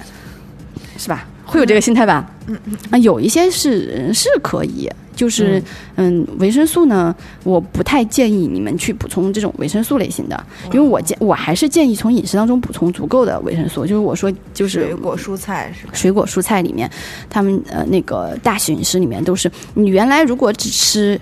呃，比方说一个分量，你自己的分量一个分量的蔬菜，那你你从现在开始你吃两个分量的这个蔬菜，你就加倍去吃它，啊，或者是你更多的去吃它，嗯，就以蔬菜水果，然后再呃增加一些牛奶或者是一些其他的蛋白质的摄入，反正总之你你在你的饮食结构里面把你的那些维生素尽量都是通过吃。饮食，而且是多样化的饮食，就不是说我今天要吃蔬菜水果，我这个不够量，那我今天吃原来吃两根黄瓜，我今天吃八根黄瓜，那也都是黄瓜，你可以吃两根黄瓜，你再吃两个西红柿嘛。嗯，对，它它就是尽量多元化的食物，呃，这个这个去摄取。那在这在这之外。嗯，比方说像辅酶 Q 十这种的啊，你如果确实是觉得你想吃一点，其实吃一点倒也没有什么，就它它可能会让你好过一点，它会起到很微弱的保护的作用。那对于中老年人群呢？因为我刚才说的年轻人其实确实是感觉不太需要，比如说像五十五岁以上的中老年人群，那他呃，因为我之前问过你嘛，就是我给父母买的那个辅酶 Q 十有没有用？然后你当时是说，呃，其实医疗上也是可以用来当药使的，然后但是如果呃。生活方式还是那句话，就生活方式不健康，这些都没有用嘛。但如果他的生活方式还是可以的一些老年人，比如说有一些呃，比如说像广场舞或者气功这样的健身方式，也不剧烈，那也没有那个就是熬夜或者什么，那他们吃一点这种补充剂是不是还可以？我觉得如果是中老年人的话，因为他相对工作压力不会那么大了，嗯嗯，他。他把他的整个整个生活习惯改正成改正成比较好的这种生活习惯，收益远远大于他吃这些东西。哦，也是没有太大的对，其实我觉得这种额外的这种饮食的这种添加，那膳食的这种添加的这种东西，它针对于你对你的生活确实你没有办法做改正了，啊、你可以聊胜于无，呃，但但凡你但凡你能够把你的生活方式做调整的，我还是建议首选生活方式。嗯然后，因为这里我要举一个例子嘛，就是阿司匹林。那就以前我们是认为，呃，高龄的老人，即使你没有被诊断冠心病，也会呃建议你服用小剂量的阿司匹林进行一个心血管病的一个预防。嗯，但是其实也是最近大概一年多以前的结果也，也也是揭示了这个东西它其实没什么用，反而会增加风险。哦，对，就是。呃，当然，阿司匹林跟这种不一样，就是阿司匹林本来是一种药物嘛，我们是把它作为药物来使用的。但其实同理也是，就是这种能够，哦，现在最近好像学界还很火热的一个东西是二甲双胍，因为现在发现它又抗衰老，又抗癌，又抗这个抗那个，反正就是它原来就是一个糖尿病的对对，是一个一个降糖的一个药物，然后现在发现它就是简直都快成神药了，嗯。嗯，但我觉得这个东西吧，学界的发现有这个当然是好事儿，但是我觉得普通人不要盲目去追风，对对对对对，因为它毕竟是一个药物。对你的用用法用量都是的需要咨询医生什么才能对，尤其你很健康的情况下，啊、你你用你的生活方式去抵抗疾病，就调整你健康的生活方式去抵抗疾病、抵抗衰老。就是你用一些比较综合性的一些食物，加上你的作息，加上你的运动，这些等等的，你的心态等等这些调节，肯肯定远远大于你去定期去服用某个药物。啊，是的，是的。但我有一个非常那个实际的问题啊，就是嗯你们、你们平时吃饭的时候有挑食吗？就是。呃，自己正常的那个饮食结构是很平衡的吗？因 为我其实因为我发现，就是你说你一天工作都这么累了啊，然后回来还要面对一大盘子你根本就不爱吃的东西，然后这个有个很好玩的事情，就是说，为什么爸爸妈妈都不挑食，挑食都是小孩儿？就是说，因为爸爸妈妈做饭的时候不做自己不爱吃的东西。啊，其实我觉得挑食这个事儿倒，就比如说，我就很不爱吃绿色，有我可以吃蔬菜啊，比如说，呃，胡这个萝卜，嗯，呃，西葫芦、茄子、西兰花呢？呃西兰花还凑合吧，那个菜花也还凑合，但是我对绿叶的叶子的菜我就很不。就是很不行，就是非常不爱吃。嗯然后我们家其实从小每天都要炒一个青菜的，就、嗯就是雷打不动要有一盘青菜的。但是我就是不爱，这么多年我也没培养出来。嗯，然后呢，但是所有人都跟我说，你必须得多吃真正的蔬菜，让你吃的那都不是 蘑菇什么不是蔬菜就是那肉，我 那我问一下，你那个沙拉这样子你能吃吗？就是可以那种但是呢，就是呃绿叶的，就是比如生菜那个比例不要太高啊。啊，那确实会存在这种状况，因为其实我也是个很 挑食的人，就就小时候就被那个口咬的很养养的很刁了。我妈的厨艺特别好，就养得很刁，不好吃的东西坚决不吃。嗯但我觉得食物多样化是在于多样化，不是说你不爱吃的都吃，你不爱吃的总共就那几样，除非有的人真的是太挑了，就他把一些类都挑掉了，那就没，对，因为有绿叶菜算一类，我觉得挑的还挺多，但是你还要保证了一些根茎类的，还能对根茎我是可以嗯的，还行吧。还还行吧，其实是这样子的，你你就是你，比方说像蔬菜这一类，你可以看一下叶儿叶菜里面，你可以挑里面相对喜欢吃的，嗯嗯，对吧？反正它总之就是它是瓜果花叶根茎，它每一处它那些蔬菜可以吃的，你都可以搭配起来吃。嗯然后它除了这个类别之外，你还可以分分它植物的科属啊这些东西。呃，对，它其实还是有有一些，学学一下，总之就是 看哪个科哪 食物的，我行。食物它其实是多样化是好的，对对对但至于说你有个别不爱不爱吃的菜，不爱吃也就不爱吃吧，也没谁。这个生活质量第一位，有一点就是你别别逼我吃我不爱吃的东西，对，是这样。但这个前提是在于你只对某一类或者某两三类这种不爱吃的状况。但有的人挑食挑的那太厉害了，真的就是他他不是说。他不是说他不吃哪几类，他是他只吃哪几类。哦，真的，我有个同事，小姑娘九九几的，他只吃炸鸡啊，特别吓人。他就是，而且他吃饭那个习惯，我们都觉得太可怕。就他看着很正常啊，就是一个白白净净的，也挺不胖啊，瘦瘦的一个女生，身材也没有过胖或过瘦，反正就正常吧。然后呢，他永远是只他只要吃饭他就吃炸鸡，但是他可以经常一天都不吃饭。那这个就那我觉得他可能离李医生见面不远了。这个很糟糕，这个真的是我当就这种你一般人你不用懂医学啊，你就就就觉得就不太正常，对吧？然后他有一次就我们在那个他就一直也不吃饭，然后后来有一次我们那个呃公司活动嘛，然后那天是自助自助餐，然后就是他把所有的鸡翅都给吃了，我觉得他可能吃了有十几个吧，就是有有一盘是炸鸡翅或者是烤鸡翅的东西。然后他就中午他只点肯德基或者麦当劳这样的，或者或者那种各种的韩式炸鸡啊什么，只吃这种东西只。吃鸡肉吗？哦，他是，但是他很逗，他就是每天他奶奶，嗯，他是跟奶奶住，然后每天奶奶会给他塞一个苹果，他吃一个苹果。有的时候中午就那样，但是他如果饿的情况下，吃正餐的情况下，他就是吃炸鸡。那这个还是不够，一个苹果的量其实他已经不能让医生远离他了。嗯这个就太太糟糕。这个饮食习惯，他与其说他是挑食，还不如说他是那个饮食太单一。我觉得他是有那炸鸡的，就是那个癖好，就是他只能吃这个东西，就是特别吓人。我也不知道就有的人，比方嗯说他有有有一类这样子的人，就是是过敏，他对很多东西都过敏，那这个是没办法，那个天生的嘛，你吃别的东西他过敏，嗯那这个他可能在营养上面需要一个营养师专门的指导。通常我们正常人的情况下，这种极端的还是不可取。对，我觉得他是有些饮食上的问题，他需要可能看一下，因为他而且他经常不吃饭。对，就是我到这个就是他他他来入职几个月，他时间不长，我就没跟他吃过午饭。啊，这个好糟糕啊。嗯，对，其实刚刚也提到了，这是一个心理的问题，可能我觉得他需要一个心理的一个干预了。哦，对，因为在饮食上面的话，我们有一个叫是多样，嗯然后原则多样，然后全食物法则，嗯。就是我们尽量摄入就是低加工食物，嗯。就哦。就是你那个深度加工的这种加工食品，那肯定是不如它那种你从原来地里采摘或者是直接从牲畜身上过来，然后你再经过这种烹饪这种的，相比较而言，嗯。肯定是后者要好一些。嗯。然后另外是全食物法则，就是你能吃你就最好把它全吃了。哦，嗯，就像我们说，纯粹的呃白米饭其实是不太好的，它升糖指数比较高，嗯它的碳水含量也过过高。然后，那但是如果你吃糙米就不一样嗯啊。当然，其实加上那个那个那个外面的那种糠的麸皮是最好的，那又太粗了，你也吃不下去。对，拉嗓子。对，你也吃不下去。嗯嗯，我们在对于一个碳水结构的这个一个推荐上面的话，我们通常是就是精米精面这个，希望它降低它这个的比例。就你碳水一般在我们日常饮食当中是占百分之五十左右嘛，这是我们一个推荐的比例，五十到六十是比较合适的。那但这百分之五十到六十的这个碳水里面，我希我们是希望它至少百分之三十以上。那更多，如果或者说你干脆就是三十以上，甚至全部都是以粗粮为主，啊、这个是最好的。当然，其实你要真全部是很难做到的，因为粗粮它对消化能力要求很高，嗯然后很多人的肠胃可能不太好，它消化不了。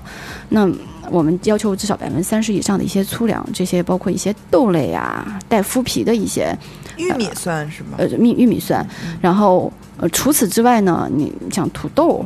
呃那个红薯。芋头这种的哎薯，类红薯是不是不能吃那个？就是烤烤的那种含糖特别，感觉那特甜。蜜薯是吧？嗯那个它呃就是适量。啊、那个就是适量，就是我们说的，呃，比较好一点的还是土豆，像芋头这一类的，它甜也是有限的。嗯，因为我们中午的那个食堂是有，呃，有大概三三种主食，一种是米饭，嗯。嗯、一种是各种面面食，嗯。它放在一筐里，然后有粗粮也有细粮的，然后还有就是呃，比如说芋头啊、玉米啊，就就嗯。这种专门有有一有一筐，但是这个粗粮往往都是很快就被拿走了，因为它的量肯定没有米饭那么大嘛，嗯。我们都是尽量在那个嗯。呃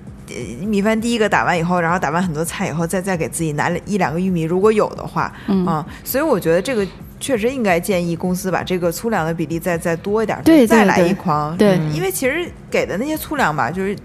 现在吃细的太多了，其实粗粮嗯挺好吃的啊。对，而且我我在家里那个米缸就直接会混进一袋儿粗，就是糙米哎进去。啊、啊挺好对，这个还对，嗯，这个是一个很好的一个习惯。我在现在家里头也是，就我现在家里头那个米缸里头，简直已经十几种，你算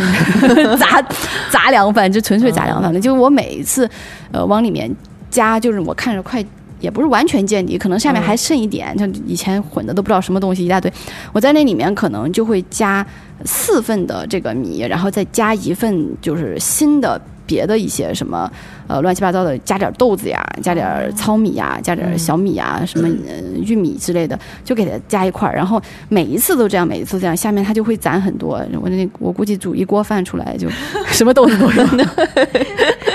好，那我们刚才其实提到的是跟生活方式有关的，然后在那个新闻里面，其实还有一个就是说，当这个人倒地的时候，嗯，他的很多人都在说这个不作为啊，就是有很长时间医护工作者都没有到位，嗯。然后在我们日常生活中可能会出现，比如说身边家人朋友突突发一些心脏的问题或者其他的问题，然后你会打幺二零，但是幺二零它是会有到的这个时间嘛，嗯。在这个时间，我们应该去做什么？然后比如说，大家现在都知道那个要学一个，比如说 CPR 这个嗯嗯有有证什么的，就是嗯这叫急救吧。嗯呃，还有一个就是那个刚才说的，呃，叫什么什么除颤，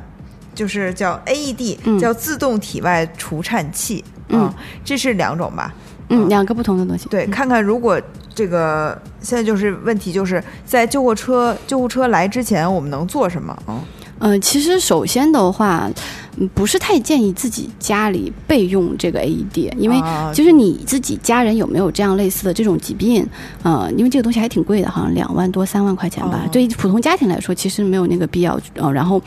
呃，但更多的是呼吁公共场合确实要有，那它那个比例还是挺高的。然后，另外你使用 AED，你要充分的判断，有的人他倒地上晕倒，他可能就是晕倒了，你也不贫血低血糖，对你也不能上来就给他一顿上去就给他 CPR 一顿踹，因为我们其实最近发生了这样的一个悲剧之后，其实很多科普也在说了，就是那个 CPR 它要求按压深度、按压按压频率，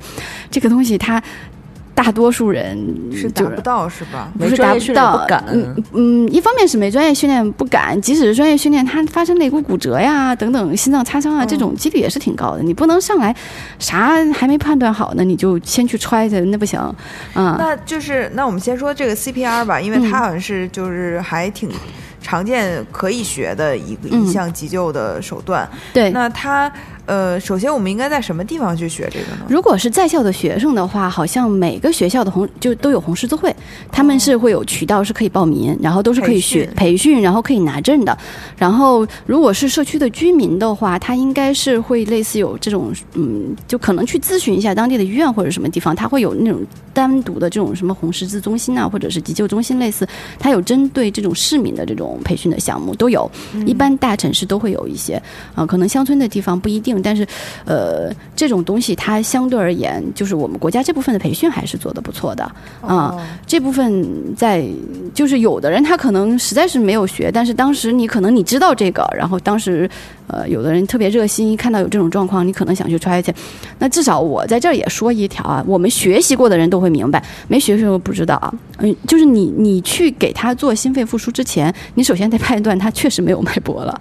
呃、判断脉搏的方式不是靠你去摸他的手，而是摸他的颈动脉。哦，嗯，对，这是最直观的方式，就你直接摸摸到它，啊、没有心跳了，然后再给他对，没有呼吸和心跳了，你确实确认它不是简单简单的一个低血糖晕倒，而是真的是一个心脏骤停，你才能上去踹去，要不然人家现在心跳的好好的，可能只是个低血糖，你一手上去，然后你劲儿还大，咔嘣给人 肋骨给人断了，这这还算是轻的。对它这个是不是 CPR 的肋骨骨折？呃，因为肋骨骨折是有可能会碰到内脏的，是吧？会呃会会让内内是是是那个心脏擦伤是吧？嗯这个还是比较少见的，但是大部分肋骨骨折几乎不能避免。哦，因为它是如果不肋骨骨折是很难触及它的那个对它胸外按压，它是有一个深度的一个要求，大概五到六厘米深。然后如果说你的你呃你的这个骨骼条件比较好啊，它确实能够保证说呃它不会发生肋骨骨折。但是其实就我都得这大部分都得折一下，因为我们我们的病人不一样，我们的病人都是老年人，啊本来骨骼条件都不太好啊。甚至是不是可以说，呃，如果肋骨不骨折，大部分情况下是很难就是达到这个强度的。呃，也不倒也不至于，嗯倒也不至于，但是就是呃，医院里的情况。可能骨肋骨骨折是特别常见的，但你在社区当中，因为他年轻人比较多嘛，他的那个骨骼条件比较好，他可能嗯、不太容易骨折。就医院里面骨折比较多，一个重要原因就是老年人骨质疏松又特别多，哦是的，是的。对，那个真的是你稍微动一下就就骨折了，这个就很常见。因为它其实心 CPR 的原理是用手的这个按压代替心脏的这个跳动，跳动把血给压出来，吧对。嗯。对他，如果你按压不到那个深度的话，它相当于是没有用，嗯，嗯，所以掐人中是没有什么用，对吧？中暑这是。因为之前有一个有一个呃是出租车司机和摩托车司机嗯。在、呃街头发生一些车呃口角啊，然后嗯这个时候那个摩托车司机肯定是心脏有问题，嗯他情绪很激动，因为是他其实是呃掀起的这个冲突，结果他后来就缓缓的倒地了，这个时候就大家都慌在那儿，然后就有人说。掐人中，掐人中，然后我就知道啊，这个影视剧的这个关于掐人中的这个这个其实还是一个影视剧的一个影响，嗯它没有什么太多的作用，你说不定掐太重给人掐破了。哦，所以还是得做这个心肺复苏。嗯，首先你要判断他那是啥。嗯啊，这第一步你还是要先判断他是啥，因为有的时候他倒地的状况有很多。但他后来确实是因为心梗死了。对，如果另外就是，如果他是因为心梗死亡，你心肺复苏也没有什么用。哦，对，心梗它跟这种恶性心律失常的这种心源性猝死还不太一样。心梗，嗯、它是就是你的那个心脏的一个供给心脏的血管，我们称之为冠脉，嗯。它的那个血管突然的堵塞，嗯然后血过不去了，那它那一块儿供血的这个心肌就突然因为断血而发生的一个一个一个急性的这样的一个坏死，那我们称之为心肌梗死嘛。那这种状况的话，其实你你光是那个按压，其实没有什么太多的作用。我们通常这种就是马上心送心内科导管室里头，然后赶紧去那个血运重建啊，或者反正总之你得让他那个血先过去。他刚才给我讲了一个，就是咱们在录节目之前，就是在他们医院里修灯的一个工人，突然就在那个导管室外面做这个修这个灯，突然就心梗了，直接就送进去了，怎么这么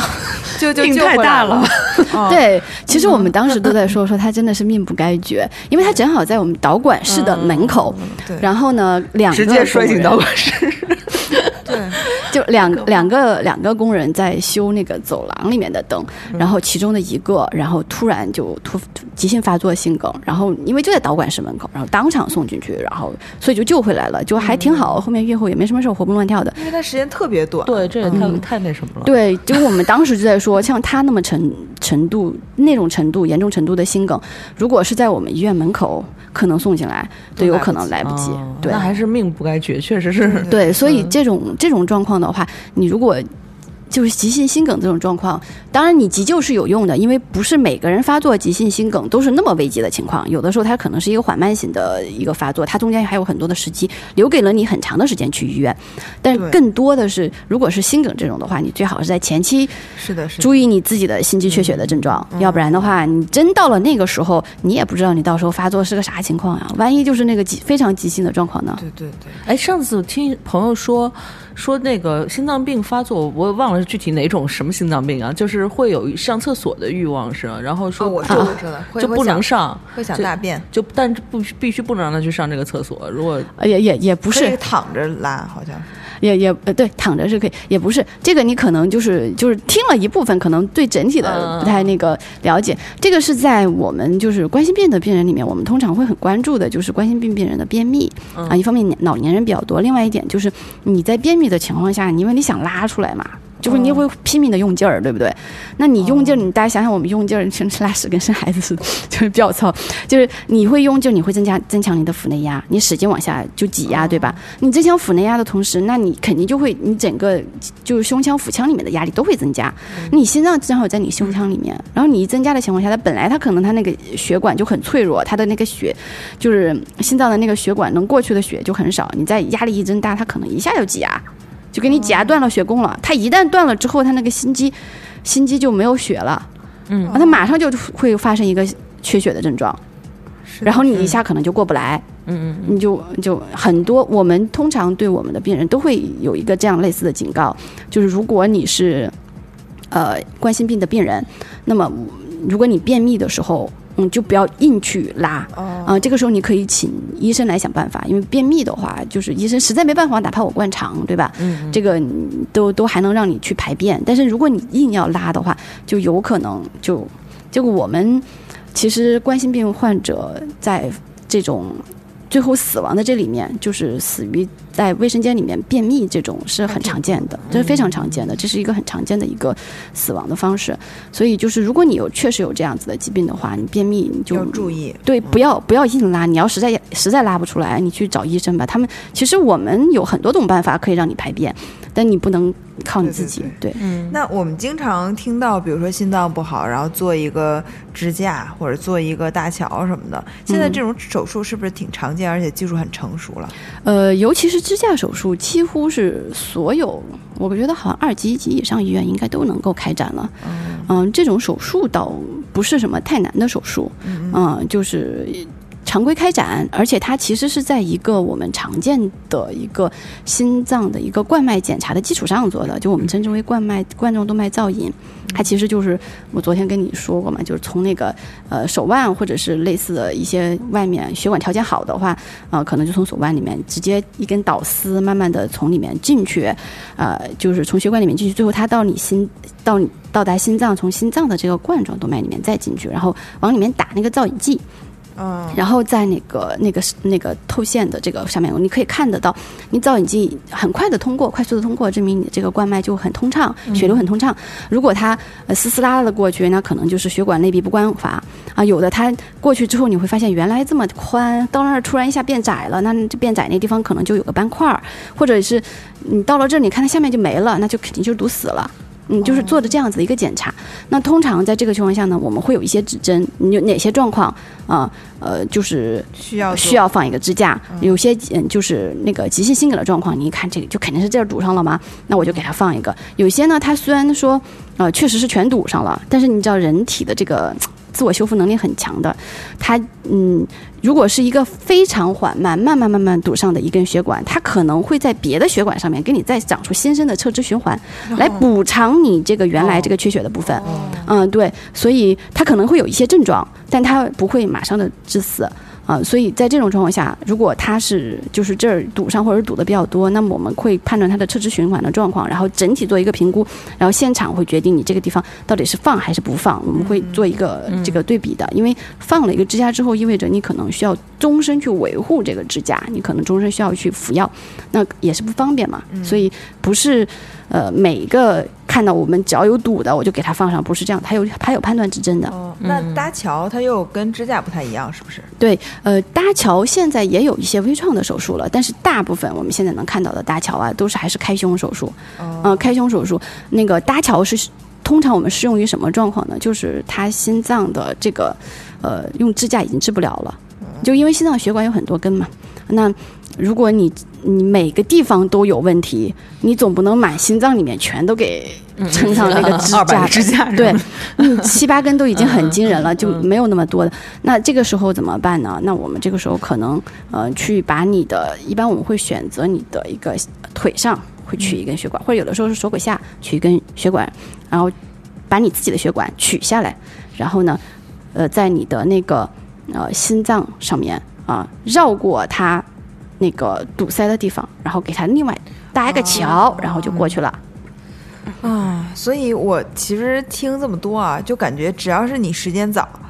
所有的这个医疗条件都能嗯保证治好你的一点点小问题，对然后保证你这个能活得更久，甚至就有的就是不完全不影响你的生活质量，让你很健康的继续生活。但是这个前提是，就你要给医生留出来时间。对的，你如果真的是就特别急的那种，就是真的是回天乏术哈。对，就是如果真的是到了中末期阶段，那就是真的是这叫神仙难救。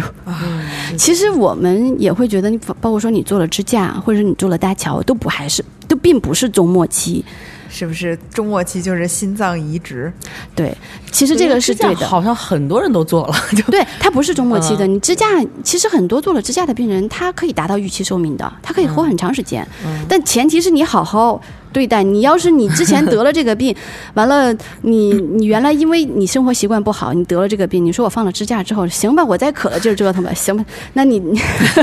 何必呢？为什么大家啊不不还真有这种人，我我临床上很常见的，真的，他基本上要经过三次到四次这样子的急性心梗，嗯，他才意识到哦。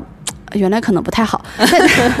但这个时候其实已经来不及了，因为你，我其实我们我可以说一个相对比较绝对化的一个词，就是所有的心脏疾病，嗯，到它的中末期阶段都是心力衰竭。嗯那心力衰竭到末中末期阶段，唯一的方法都是心脏移植。嗯，但是我们就想问一下心脏移植这个事情，首先，它应该是所有器官里面就是移植就是最贵的吧？我看都挺贵的，然后除了贵这以外啊，嗯，就是它是不是排异反应是最大的呀？呃，排异反应倒是都差不多的是，吗？嗯，就是在排异反应上面，它不并不会因为你是心脏，它就会更多一点。但是有一点就是，心脏移植可能是所有器官移植里面，它就是移植好之后，它的器官也有使用寿命呢。就它短的？呃，我觉得是比较短的。对，但心脏移植有一个好处是，是它当场成功就成功了，是吧？它跳起来，它就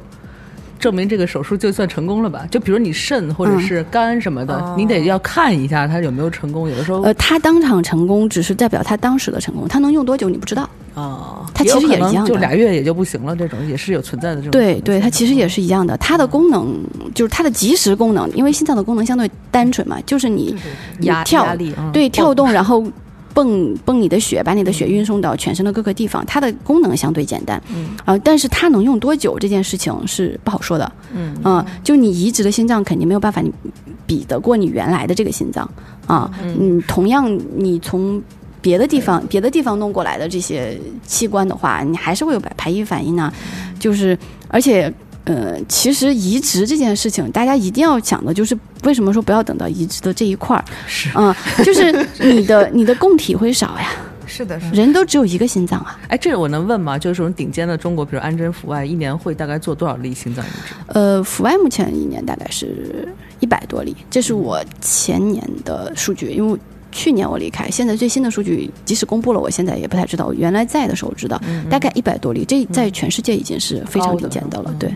对，你就想，比如说中国就是阜外是一百多例哈，那可能全中国能做这个手术的，我觉得就是全中国一年可能也不超过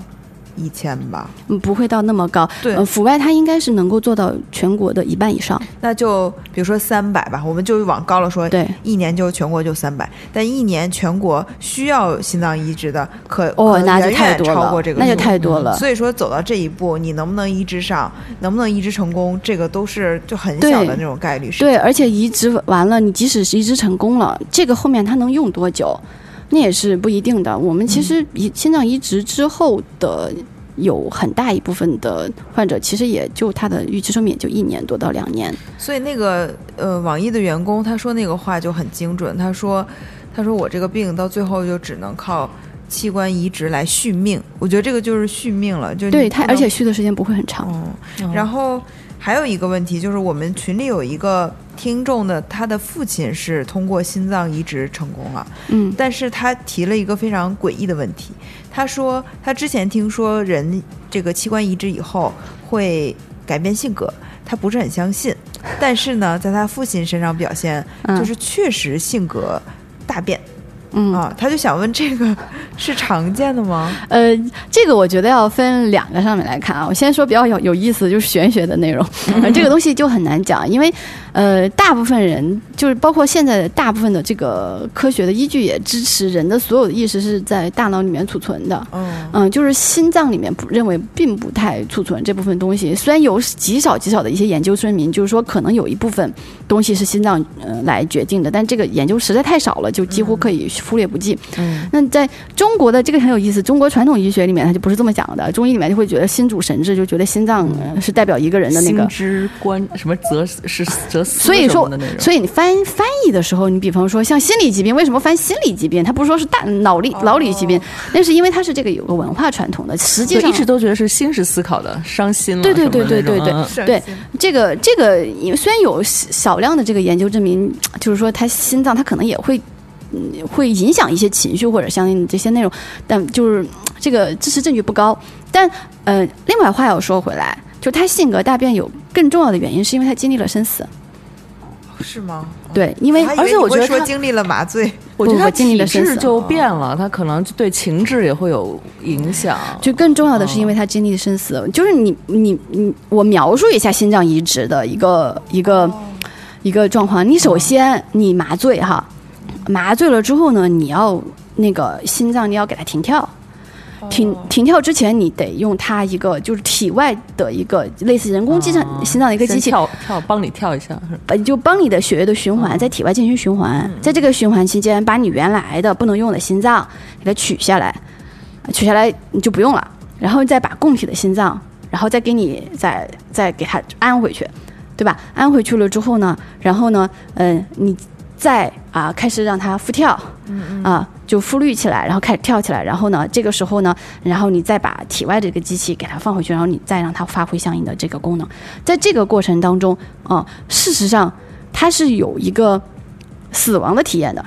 哦，这样的，它哪怕是麻醉了，它也会有这种感。呃，会有这样子的，因为它体外的这样的一个状况。呃，体外循环的这样一个状况，它其实还是没有办法完全的，它只是说维维持你的基本生命功能，它不能满完全的替代你整个的心脏的这个功能，这是第一个啊。第二个就是，呃，这个要涉及到一些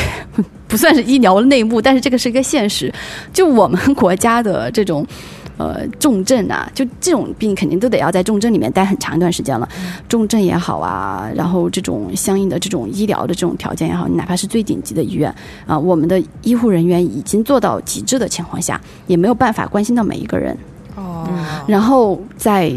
在这种环境下面，就是你就家里头如果真的有人住过 ICU 的这种病人，嗯，就是就这种重症的病房，你你就会觉得他在里面送走一些。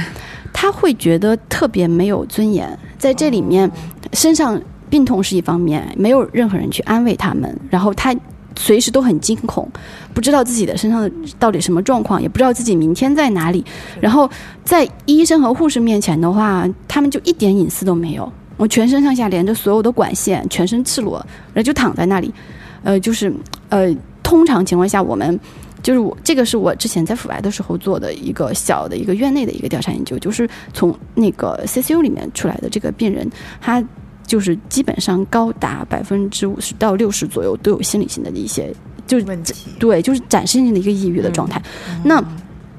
呃，这还只是说做其他的一些小型的一些心脏的手术里面，他会进这样子的，呃，CCU 里面会待一段。你做心脏移植，他会待的时间更长。那长达这么长的时间，在这样的里面，他其实可以说是惨无人道的一个一个遭遇。你想想，他性格怎么会不变呢？你我举个简单的例子，就是嗯，他相当于遭受了长达十几天的这样一个虐待。啊，对。虽然这个虐待是病痛带给他的，嗯，那你想，正常人。你让他去遭受这样子的一个精神和身体的双重的虐待，然后过了十几天，他性格能不变吗？是的，是的，是。天哪！要是我就是就选择就别别别换了，别换了，就差不多的。因为事实上你换完之后，维持这这几年的时间，你质量也不行，对吧？生活质量也不呃还行，有的人可以做到，就看还是体质吧。对，有的人还可以做到。其实我觉得主要是人的求生欲是很强的，就是有有有很明显的区别。就求生欲强的这种患者，我们通常他的愈后会很好，就我们会鼓励他，他到最后还是意志品质。但因为咱们群友的这位父亲不也之前说过吗？说他现在每天需要。计算自己的摄入的水分的量，包括吃个橘子都得算，那是进了进去多少水，然后再跟他尿量做一个对比，说对，我们叫计出入量。对，这就你你一下子你就每天就没法干太多事儿了，就其实就天天在家就算这些东西啊，然后待着什么的，嗯嗯，其实生活质量就反正也不是那么高吧。但是好在他老年人他本身生活也相对简单一点，这要发生在一个年轻人身上，确实是 大量就很影响生活质量。对对对，所以就是不要走到这一步啊！之前我们讲了。那么多健康对，真的是不要走到这一步。其实我们的心脏还是很坚强的，你只要不是作死作到那一步，它不至于。嗯，对，因为我是你刚才说到那个心理的这个，确实是我有一个朋呃，就是家人、家人、亲人啊，然后他是有一个很小的问题，就是骨骨头的问题，然后住院。啊，住院有一天，他突然就开打电话给他的那个呃妻子，嗯。然后就但是特别晚了，然后就没有接，然后他就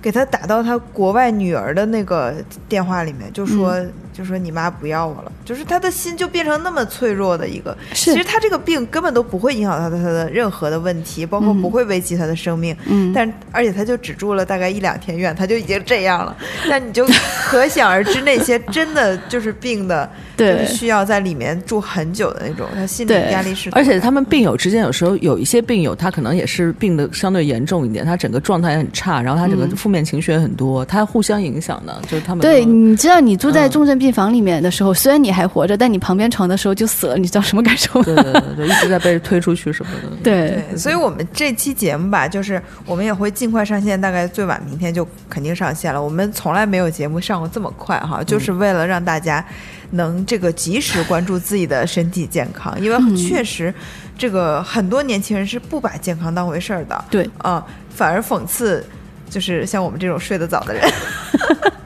对，嗯，但是我是觉得，即使像我，就是我是基本上每天十一点睡啊，但是有一次我去看病的时候，医生都说，他说我希望你十一点就能睡着了，而不是嗯我十一点才上床。也就是说，我们认为自认为很健康的生活方式，可能也就做到百分之六十，可能到头了。嗯所以你在这个基础上，你就就不要再再霍霍你的身体了，对，因为人体还是一个比较就不是那么筋躁，它不是一个非常就是呃大机器，不是变形金刚是吧？啊嗯然后另外一点，我觉得我可以提醒一点，也类似于对为我们的学科打一个小小的广告，因为国内的心脏康复到发展到如今才刚刚十几年的历史，因为不像国外，它都好几十年、八十年往上了，国外真的是非常的火热。中国呢，能够理解到这个心脏康复的重要性的，呃，其实还很少。这这是我的日常的一个工作经验。那国内目前能够就就是开设心脏康复中心的医院也并不太多，嗯啊，就是所以我能以这么年轻的这样一个身份，能够到到医院里面能够当主任，就跟你讲，这叫弯道超车，这是因为我们学科实在没办法，你知道吧？嗯、就是我这样都算不错的了。然后呃，我们国内现在目前能够开设心脏康复中心的医院虽然不多，但应该在网上都能查到。我觉得有些年轻人，如果你怀疑你自己心脏有一些状况，你普通的体检可能不一定能检查得出来，然后建议大家去就近的心脏康复中心去做一个相应的一个体检，对他可能更能发现这个更早期的一些问题。嗯好啊，太好了，我觉哎得这个就有用。对，我觉得就是我需要，家属比较需要那个，就我就一直想问，就是大夫，特别是这种，就是因为你们这种科室不像我姥姥什么传染病啊，就是死亡率其实没有那么高的科，就是就治点肝炎什么的，然后就是就老能看到这些比较严重的这种病的人，或者总是有一些人就这么走了，就是无力回天什么的，这这个心态怎么调整啊？就是。嗯。精神压力会不会很大呀、我看他挺好，我我觉得我比较好的一个重要的原因啊啊、一方面是见得多会好一点，嗯。然后另外一方面你是看你对生命的态度，嗯。就是人终有一死，真的是。呃，我我觉得这个会影响到我整个的对生命的态度这个状况。就是女孩子嘛，都比较怕老，然后也怕怕变丑，会怕就是身材，啊，包括长相什么的。呃，我的话就相对心态会好很多，因为你其实你你知道，我每天在病房里面看到的病人，啊、尤其那种年纪偏大的，八十多、九十多岁的那种的，就是我我有一次跟我群友们一块儿聊天。我说，其实这些老人将死的老人都有味道的，啊、啊，对，对，就这真的是衰老和死亡的味道，嗯，然后你就会想，你以后也会变成那样，嗯就所以你现在这个有什么要紧呢？嗯就真的是无所谓的，不管是你的你你的身材、你的长相，就是很多年轻人就会有这样子的这种外形的这种焦虑，其实没有必要，你到老了都是一样的。就这个我觉得还还行啊，这 主要是就是因为呃，就是比如疾病让人比如说没有尊严，然后让人那个状态很糟糕什么，嗯嗯就看到这些你会有恐惧吗？或者很担心？呃，我觉得我能做到的一点就是，就是疾病让人没有尊严这件事情的话，就只能说我尽自己作为医务人员的一点力，我给他一点点安慰啊。但是真的，其实到了最后的这种尊严的状态的话，就比方说我我们所有的我学医的同学们，他们都有一个共识，就是说我以后那个到了到了老了之后，那个要死了那会儿，就是都是让大家就就就就签那个放弃抢救的那个那个说明书了，就是说希望说就不用抢救了。就这个实际上是我们最常见的，就是很多。人他无法接受自己的家人离去，然后呢，就对对，就他就一定要医生去抢救。但其实我们医生都知道，这个抢救完全是做做来给那个家属的心理安慰。他真的是抢救不回来了，尤其那些高龄的，然后那个他基础病很多的这种患者，呃，即使他能当时抢救回来，他能所维持的也不过是毫无意识的半天一天，给给他家属一个心理接受的一个时间而已。所以。更多的是对生命的一个态度，就是嗯，在这个时候，如果真的是到了无可挽救的这样的一个余地，你坦然去接受它，就没有什么太大的关系。嗯，然后这个是涉及到一些临终医学的部分，就是包括癌症。的一些临终关怀啊，然后包括你的一些其他的一些疾病呢，我觉得你首先第一步你是不要去惧怕这些疾病。很多人一点点疾病就焦虑的不行，觉得我要死了，我要死了。没有，不至于。就现在医学其实很厉害，它已经能够让绝大多数的疾病，然后伴随你走到你的生命的终点。嗯，然后同时呢，如果真的是疾病到了不可挽回的阶段的时候，你坦然接受它，反正人固有一死嘛。对，我就觉得哈，就是就我就不敢看那个纪录片，叫什么来着？人间世是吗？我觉得太惨了，就受不了。我觉得大夫天天就这样的环境里边，怎么怎么那个心态怎么调？我觉得应该受不了的那些，可能就就不做了吧，就不会选择做医生了。这个也是对，可能改行对。哎，这一点我有点要说一下。比方说，我我为什么选择做心内科？嗯嗯，我一刚开始是心内科，我是到后来就是差不多到博士后阶段的时候，我才转的心脏康复这个学科。嗯，我一刚开始是是学的心内科的。那我为什么要选这个学科？一个重要的原因就是，我当时在还是还有实习生都不算，算见习，那个时候还是。本科、本科阶段那个时候有见习，然后第一次去到肿瘤科，哇，给我的冲击太大了，真的是冲击特别的大，我就感到那种那种没有尊严，就是一个年轻的大学教授吧，也不算是教授，可能可能副教授，他还很年轻。我第一次去看的时候，老刘、神经胶质瘤，然后非常儒雅。风度翩翩，而且就是对待我们就见习的这种学生，也他就像对待自己的孩子一样，因为他也带学生，我们那时候也很年轻，就很给我们查体呀，然后就是他拿他练手查体呀，包括对我们就是说话都很温和，很有很有修养的一个人，长得也很帅，一个一个起就是中年的一个老师，然后我们后来知道他是神经胶质瘤，很快就要做手术，然后隔了两周之后，我们再去看他，他手术已经做完了，嗯嗯。就你会发现他整个神态都已经变掉了，就傻掉了，然后全身散发着那种将死之人的味道，然后就是瘤是很严重的一种。呃，他其实就是大脑里面做的这个手术，他一个呃神经胶质瘤，怎么说呢？如果在早期干预还是可以的啊，但他那个时候其实已经相对偏晚期了，就嗯中晚期吧，就是说手术也有价值，但是手术风险已经很大了，所以他当时他跟他的家人决定要手术，然后做完之后呢，他虽然还活着，但他整个的就大脑的状况受到了一些影响，然后就完全就是痴傻的一样一个状态，然后你就会发现神态变了，就你。同样是一个人，他之前是一个儒雅的人，现在你就觉得是个傻子，张着嘴没有办法跟你做任何的回应，全身散发着非常难为的味道。嗯，然后你想一下那个，而且他很快在回家之后半年左右就也就去世了。就那个时候，对我刚刚开始进入临床这样的一个小大夫来说，那个冲击简直是巨大的。嗯，因为你你认识这个人，你跟他有过这样子的一些情感的联系，而且你觉得他是一个很美好的人。嗯，然后因为这个疾病，然后完了之后，他走的如此的没有尊严。嗯，就他他做完手术之后，真的就就家人其实照顾的很精细，但是你没有办法。嗯。所以就当时真的是很难受，所以我当时就第一个感受就是，我这辈子怕是没有办法从事肿瘤科。但是你选择的这个也不也还可以，你没有选择什么，比如说如果要是心理承受能力更差一点，医生可能就选择变态反应科呀，就看过敏的。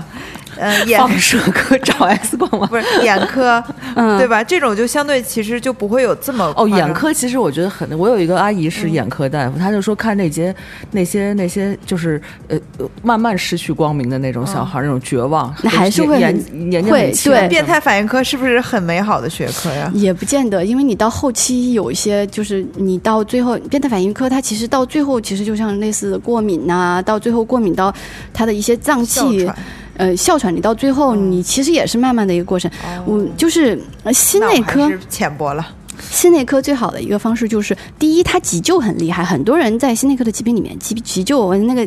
心理成就感，你看着他马上就要死了，你一救马上就活了，这个心理成就感是很大的。哦然后第二一点就是，绝大多数的心脏类的这种疾病，它都是可以预防的。哦，嗯，这这是这是非常有价值的。当然，我到最后我会选择，就是我到博士后期间，我选择了心脏康复这个行业。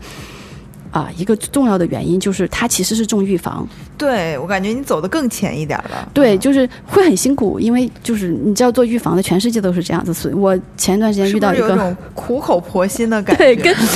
跟那个跟一个美国同行一块儿聊，我就是在抱怨，我说，哎呀，中国人可能还是那个就是经济方面刚刚才刚刚开始富起来，所以对这个意识不够。他说不，这不是你们中国人的问题，美国人也有这个问题。然后我就笑死，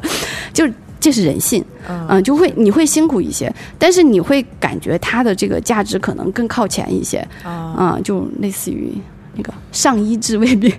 啊啊，，扁扁对对对就什么扁鹊什么那个，说我我对对对我哥才是最厉害的那个人。对对对，我我是觉得这个它可能更接近医学的本质一点。是的，是的。对，呃，我从心内科这样一步跨过来，反正我我自己还是很开心的，就是目前面对的这些病人。嗯，对，所以我们今天啊，这我觉得也聊了这么长时间了，呃，在结束之前，还是就对我们所有的听众，希望他能就是从生活方式入手，对，啊、然后保持自己的健康，其实一点都不难。然后嗯而且就是，呃，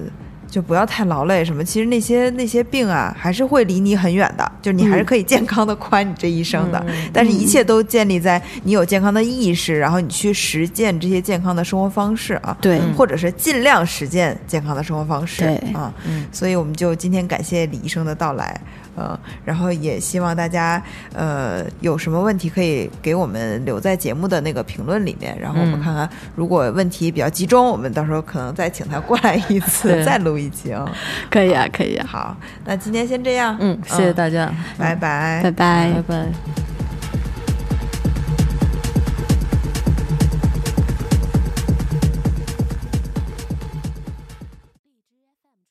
更多节目，下载荔枝 FM 收听。